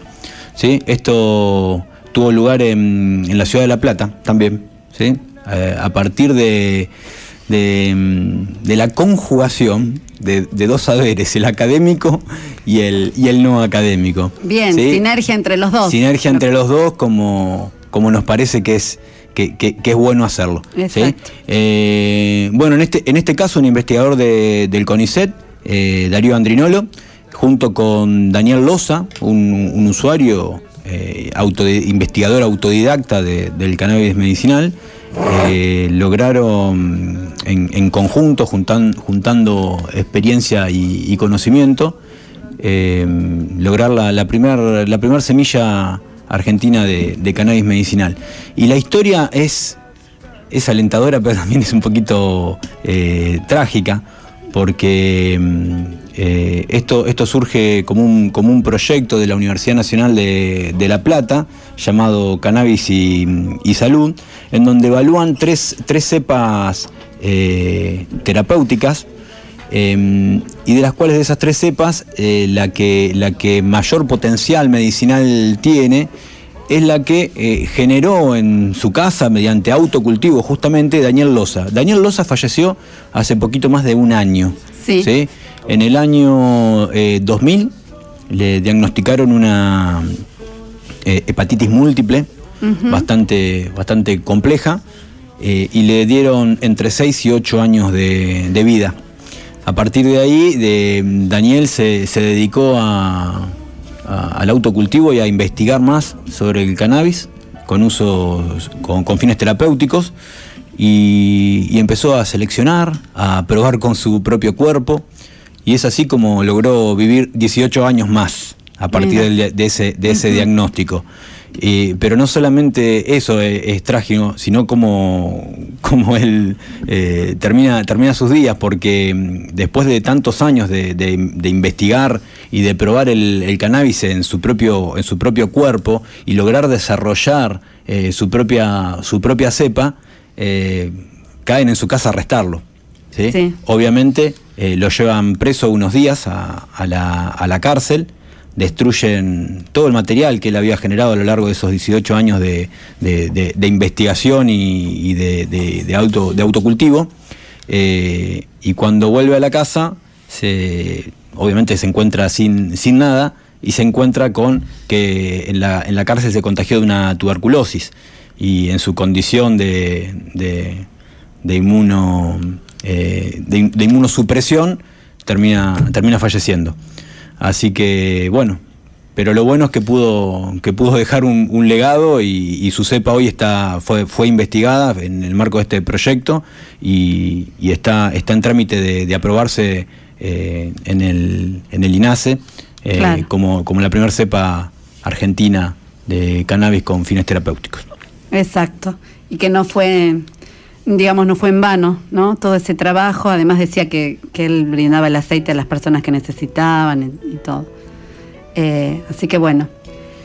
Bueno, tenemos una invitada más esta tarde. Estamos, eh, por eso estamos con este programa extendido, porque nos parecía muy interesante mm, Eh, Federico contó, digamos, que en, toda la provincia hay asociaciones, seguramente trabajando en el tema, de- de personas autoconvocadas, ¿no es cierto? Pero también hay asociaciones de médicos. El año pasado tuve la oportunidad de estar en la Facultad de Medicina de la UBA, eh, donde un grupo que se llama ñaupa este, organizó una jornada sobre cannabis eh, medicinal. Ellos se juntan periódicamente y hablan sobre distintas plantas medicinales. Eh, estuvimos ahí en el hall de la facultad porque el decano no prestó el, auditorio, éramos como 200 personas. Y bueno, y en ese momento pude conocer a, mm, un grupo de médicos eh, de una organización que se llama Incamed. eh, así que vamos, vamos a estar hablando ahora con Julieta, eh, que es médica, Julieta Veneciano, que es de Incamed. Eh, te saludamos, ¿cómo estás Julieta? Hola, muy bien por suerte, escuchándolos. Ahí hablando del profesor. Bueno, bueno, eh, me interesaba mucho que, porque la verdad es que quedé eh, impactada el año pasado cuando los escuché en, en- la Facultad de Medicina por el trabajo que vienen haciendo. Eh, son como la otra cara, digamos, este, realmente de los, de los de los médicos que, contaba por ahí Federico. Entonces, bueno, queríamos este, tenerte y que nos contaras un poco de, de qué se ocupan ustedes en Incamed. Bueno, INCAMED eh, es una organización, es una ONG de personas que no solo profesionales médicos, sino de un montón de, los aristas que eh, al momento de hablar de salud deben intervenir o tienen que intervenir y está bueno que intervengan para que los procesos de, enfermedad y los procesos de, salud y de sanación por sobre la enfermedad eh, sean exitosos. Y entonces eh, nosotros eh, desde una mirada integral de, la salud y utilizando el cannabis como la gran herramienta terapéutica que es, es que empezamos a acompañar personas que utilizan este tratamiento que venían caminando solas o acompañadas eh, por personas con mucha sabiduría, pero que quizás eh, no tenían conocimientos médicos y ante toda esta situación que se, que se da a lo largo de todo el país y diría del mundo, porque el cannabis hoy en día estamos hablando de, un fenómeno global, ¿no? Que atraviesa un montón de, de espacios y de lugares, es que empezamos a, a trabajar y acompañar a todas estas personas intentando eh, aplicar un poco lo que nos enseña esta planta sobre cómo observar la salud y, la vida y cómo ocuparnos de, nosotros. Exacto, qué bien.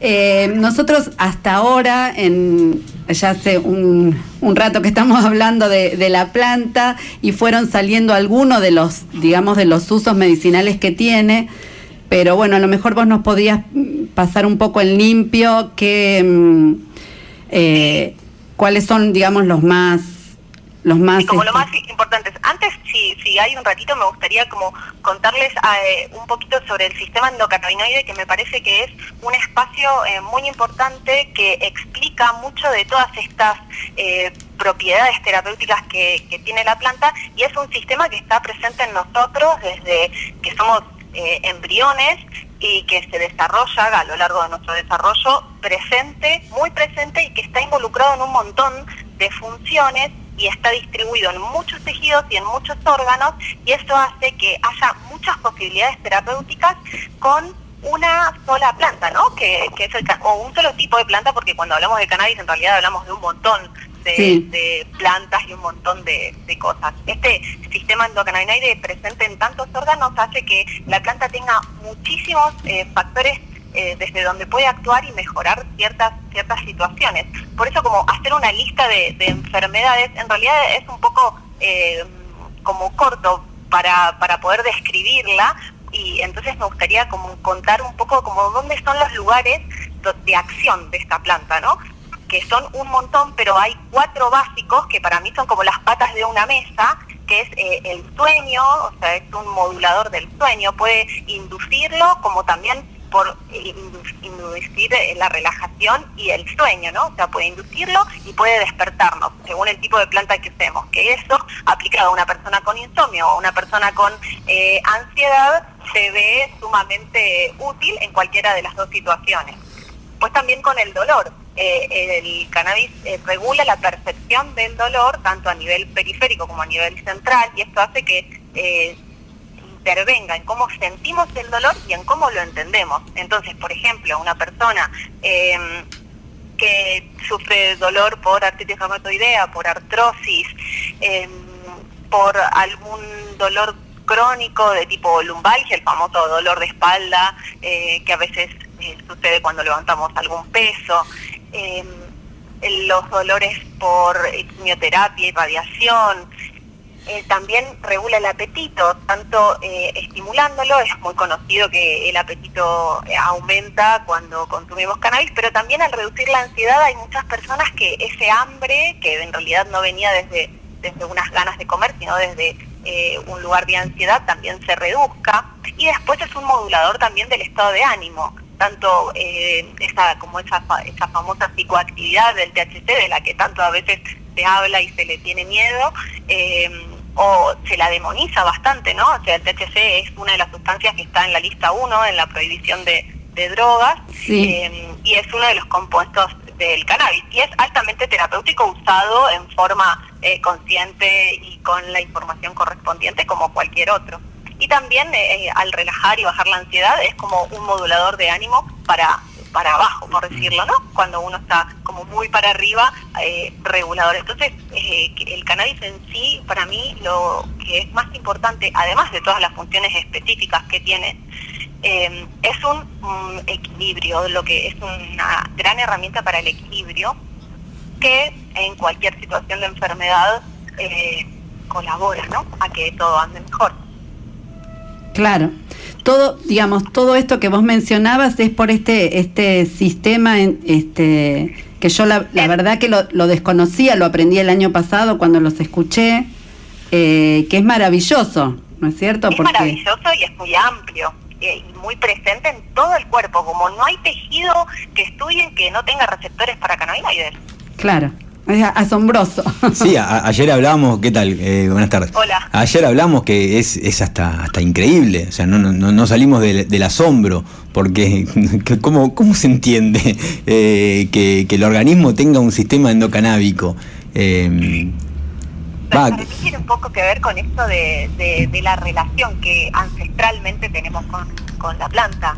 Eh, Claro. Cuando hablamos de- del cannabis también estamos hablando de una medicina con una planta, ¿no? que para mí también Claro. es un punto interesante que, que desata el, el, cana- el fenómeno canábico este del que hablaba al principio, eh, que es que las medicinas con plantas es distinta a la medicina más cientificista a la que estamos eh, acostumbrados a practicar, ¿no? Todos. Sí, nos- nosotros cuando hablamos con el tema de los médicos es que su relación con las plantas en la formación médica es, es muy distante, más, más por el lado de la toxicología casi que, que el lado de la, de la medicina propiamente dicha, ¿no?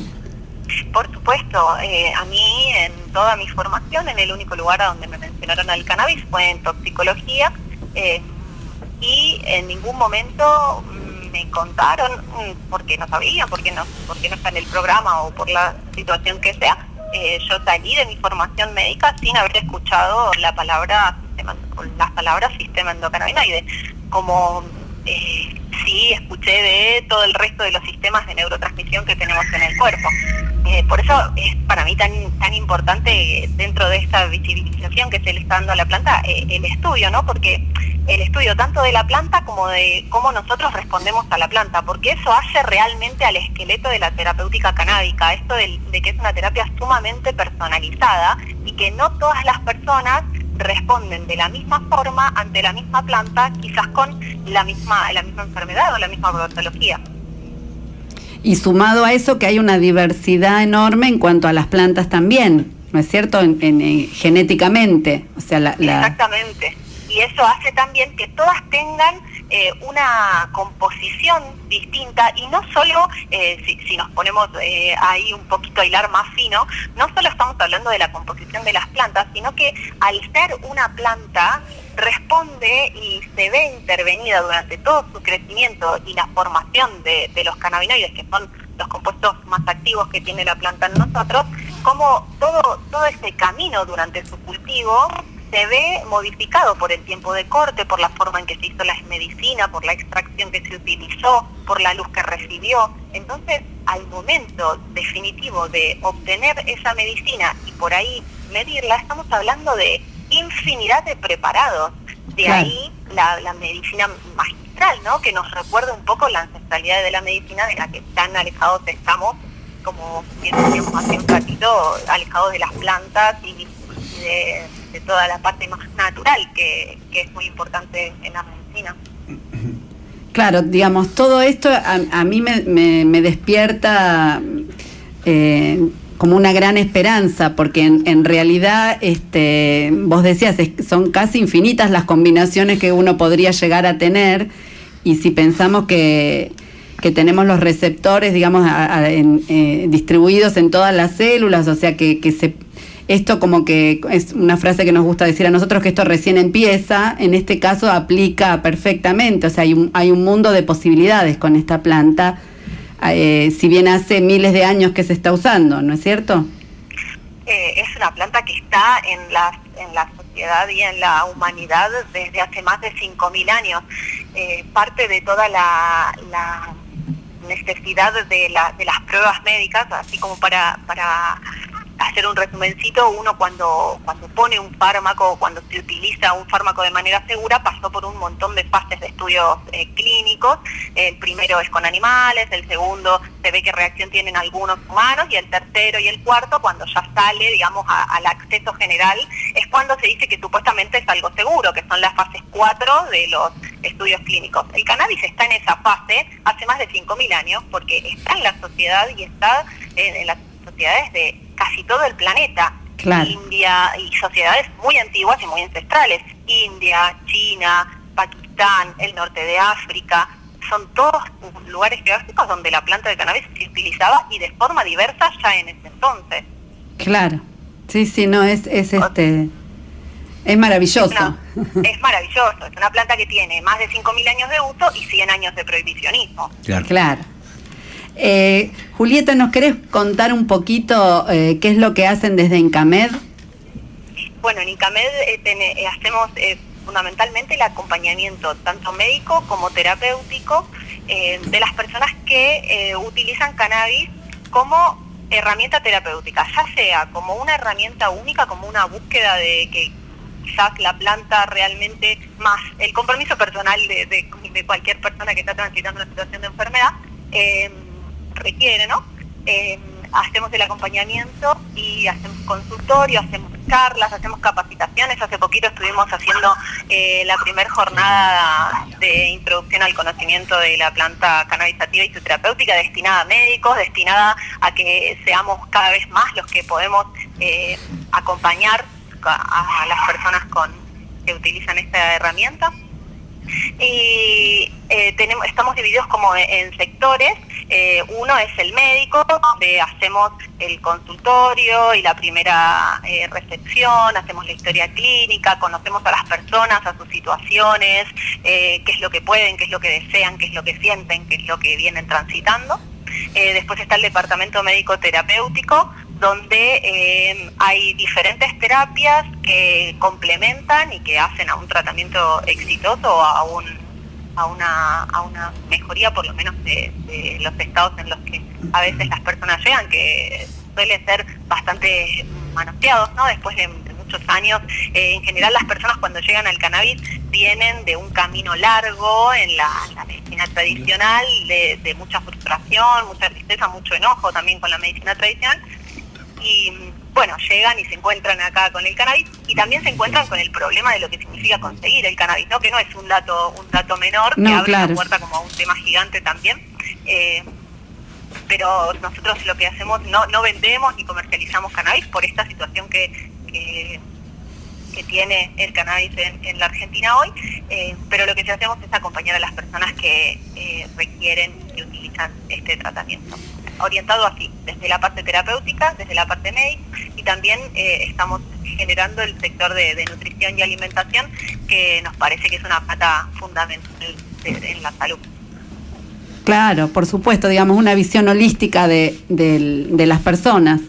La verdad que... integral, ¿no? Cuando, Integral, claro. Todo el cuerpo que se enferma está, está habitado por, por un ser que siente, que le pasan cosas, que tiene una familia, que tiene un trabajo, que tiene problemas, que tiene alegrías.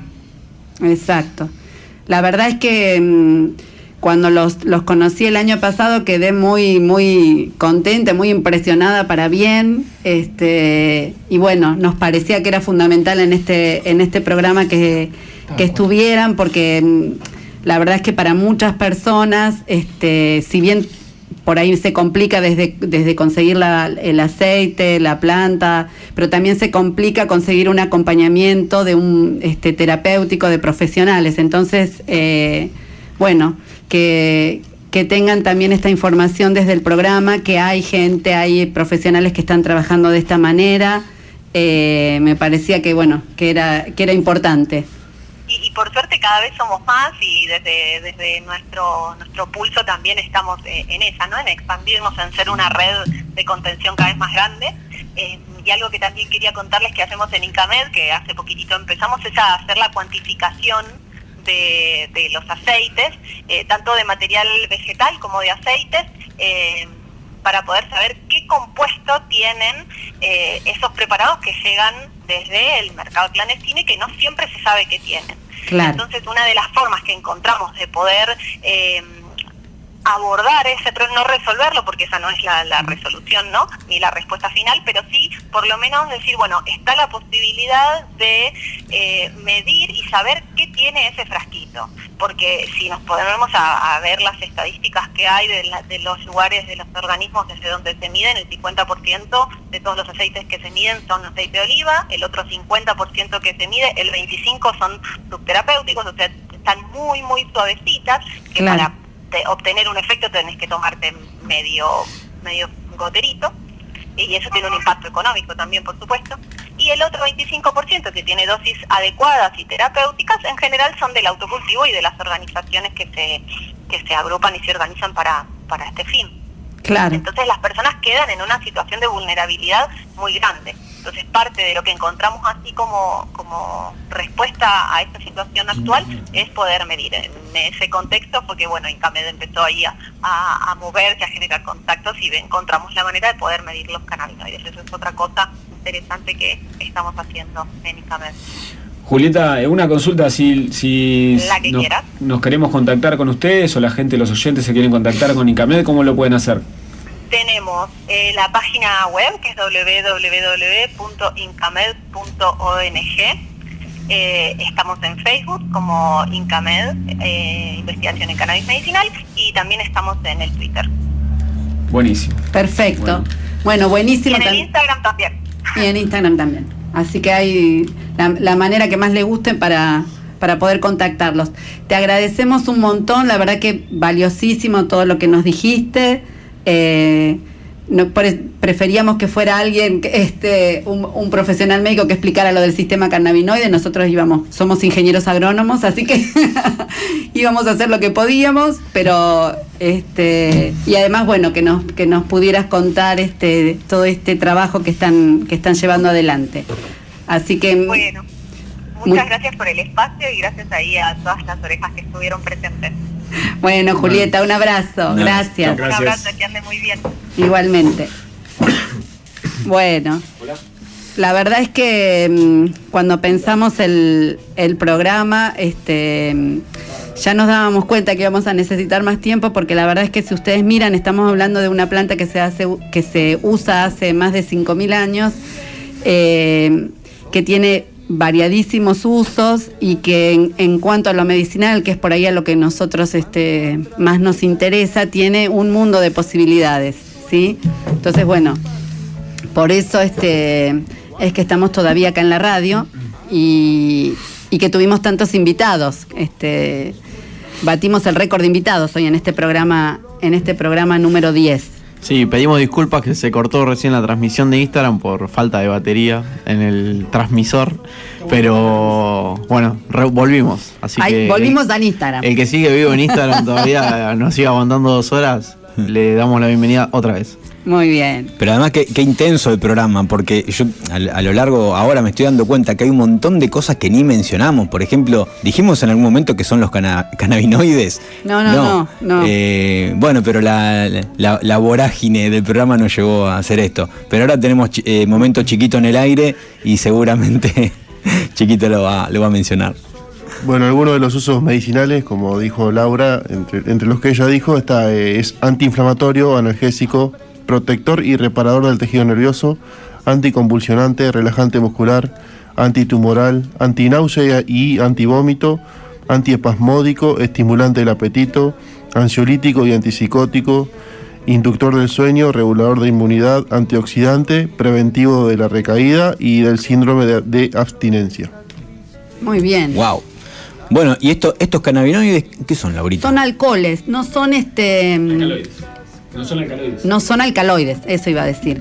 ¿eh? Eh, a lo mejor este, este, alguna gente creía que, que como esta planta está tan estigmatizada y tan demonizada, que lo que tenían eran alcaloides, pero no.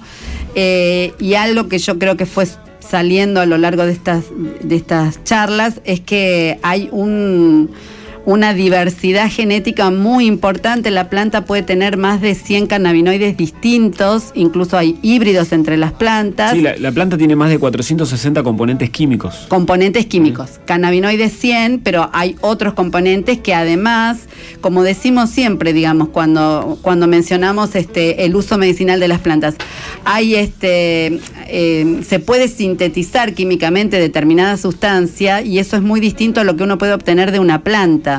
Porque más allá de esa única sustancia que hacemos en el laboratorio, en la planta hay todo un complejo que acompaña y que cuando uno lo va a usar como medicinal tiene resultados completamente distintos, ¿sí? Eh, en el caso del cannabis eso es impresionante. ¿Mm? Claro. El más conocido es el THC, pero eso no, no quiere decir que sea el único. No, ¿sí? no, no, ya dijimos que no, que son un montón. No, porque muchas veces eh, eh, se, se lee como que el THC es, eh, es, es el, es el único importante ahí No, no. para cumplir un... Los más famosos son el THC y el CBD. Que es el ¿sí? cana- cannabidiol. Claro. Y, El THC es tetrahidrocannabinol. Y en realidad, 19, este, sí, sí. los, el- lo último que nos decía Julieta, que esto que está haciendo esta, esta organización de, digamos, de analizar los aceites, porque también si ustedes este, prestaron atención un poco a los, a los usos que, que estuvimos mencionando, también el, eh, para cada uso se va a necesitar un aceite distinto con una composición distinta, ¿sí? Porque la planta puede causar, el, de- eh, dependiendo el, el, el el- El cannabinoide. el cannabinoide que tenga, gracias, el cannabinoide que tenga eh, una determinada acción o la acción contraria.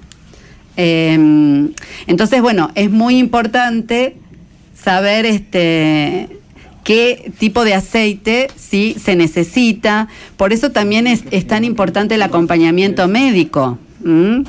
Eh, así que bueno, es, un tema interesantísimo, realmente, con un montón de posibilidades, eh, digamos, que se, que se está trabajando en todo el mundo.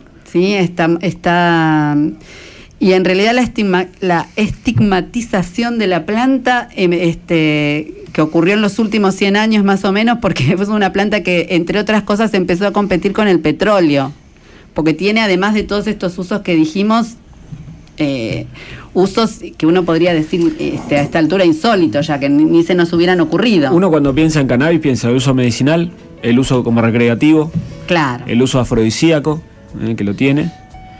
Y pero también es una planta que tiene mucha historia como textil. eh, el tallo, las fibras del tallo se utilizan como textil.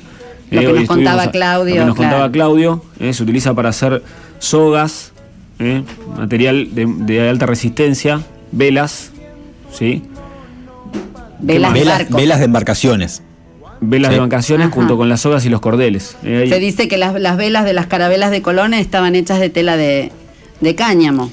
Sí, incluso sosti- sostienen que en esa, que en esa época, ¿sí? desde desde el siglo V antes de Cristo y hasta finales del siglo XIX, el 90, se estima que el 90% de las embarcaciones tenían el velamen y las sogas hechas de, de fibra de cáñamo. Claro. O sea, a ese nivel la importancia. Y con lo importante que eran las embarcaciones en, esa, Sí, en claro. esos tiempos, ¿no?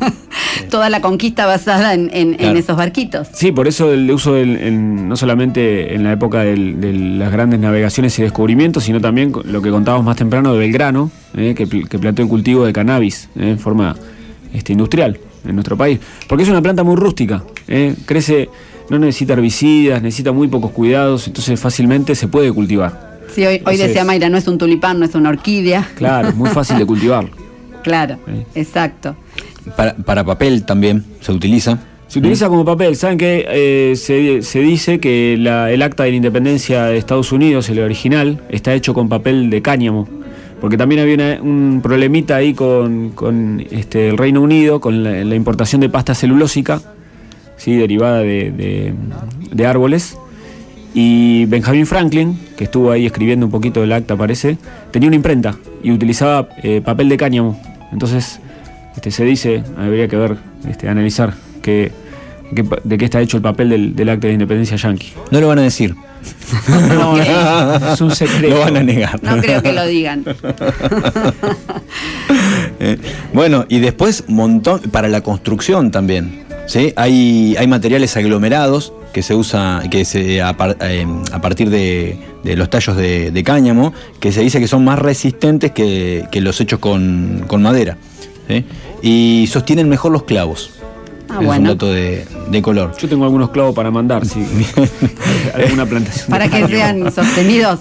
Y también hay, hay, hay una empresa estadounidense que hace hormigón de, de- con fibra de cannabis. Mira. ¿sí? Y que o- obviamente que es súper súper resistente. Y habíamos encontrado lo de lo de Henry Ford, ¿no? Sí, esa era una particularidad, que en el año 1941 Henry Ford fabricó un auto cuya carrocería estaba hecha íntegramente eh, con, con cannabis. ¿sí? Y para probar su resistencia, Henry Ford agarró un hacha y se la dio a la carrocería. Y, Y aguantó. y aguantó. Sí, sí, sumamente resistente. Y no solamente eso, sino que el auto, que nunca, o sea, eh, quedó en la fase de prototipo, nunca salió a la, a la venta, eh, funcionaba con un biocombustible hecho en, en base a, a cannabis. Claro. Así que era, era un auto cannábico. Eh, hoy también mencionamos que hay culturas del, de, sobre todo del, del oeste asiático que, mm, que lo tienen como alimento hace, hace miles de años, ¿sí? Y también, bueno, su uso como forrajera, sobre todo en Sí, Estados Unidos. El, alimento el- para pájaros, El mucho alimento, el fruto. claro. El alimento para pájaros en Estados Unidos está hecho a base de, de frutitos de cannabis. ¿Eh? Así porque que- mencionábamos que, que es muy, muy alto en proteína, cosa que no es, no es fácil de encontrar Claro. en, eh, en el material vegetal para la formulación de, de- de piensos, de alimentos. eh, y para el consumo humano también es muy rico, como mencionábamos, en aceites omega 3 y omega, y omega 6. y omega 6. Nos Bueno, tenemos que ir después sí. de dos horas de programa. Ah. Estuvimos acá dos horas, esperamos que les, que les haya resultado interesante, que cualquier este, duda, bueno, tienen nuestros, nuestras vías de comunicación para, para Sí, preguntarnos. tenemos, tenemos, recordemos, el, el Instagram, Botánica Unlu, estamos en Facebook, Plantas Medicinales Unlu, también el correo electrónico, plantasmedicinalesunlu.gmail.com eh, y ma- mañana vamos a estar, recorda- recordamos, en, Merlo, en Pontevedra Merlo, haciendo un taller en la unidad sanitaria ambiental que queda en la avenida de la Unión y Necochea, en Pontevedra, es por la mañana, de 9 a 12, vamos a elaborar pomada descongestiva, jarabe de cebolla y Quemadillo. eh, en nuestra Bien. gira invernal. Muy bien. Lo que nos queda es recordarles que el viernes hay una charla eh, organizada. Sí, una, una charla de agroecología organizada por estudiantes de movimiento junto con la Mella, que somos conducción del Centro de Estudiantes de Agronomía, eh, sobre agroecología. Vamos a escuchar a Ángeles Trapazón, fundador del Mocase, Vía Campesina, ahí en Santiago del Estero. Así que los invitamos para escuchar un paradigma nuevo, no tan nuevo por ahí, pero innovador y bueno para todos y todas. Bueno, Bueno, ahora sí nos vamos. Nos vamos, lo dejamos con el programa de Cristian Abaca, es muy recomendable. ¿Y qué vamos a hablar en el programa la semana que viene? Ah, Qué pregunta, Martín. Creo que vamos a tratar sobre plantas antiparasitarias, ¿les Bien, parece? me parece bien. Me Bueno. parece bien como para ir. Bueno, no voy a anticipar nada. No. Nos vemos. Gracias por eh, estar, nos vemos. El miércoles. Chao. Gracias.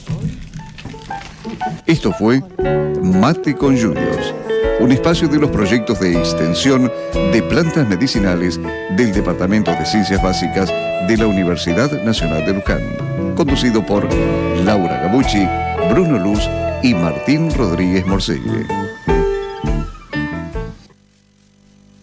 Este ha sido un espacio cedido por Radio Universidad Nacional de Luján. Lo expresado en el mismo no refleja necesariamente la opinión de esta emisora.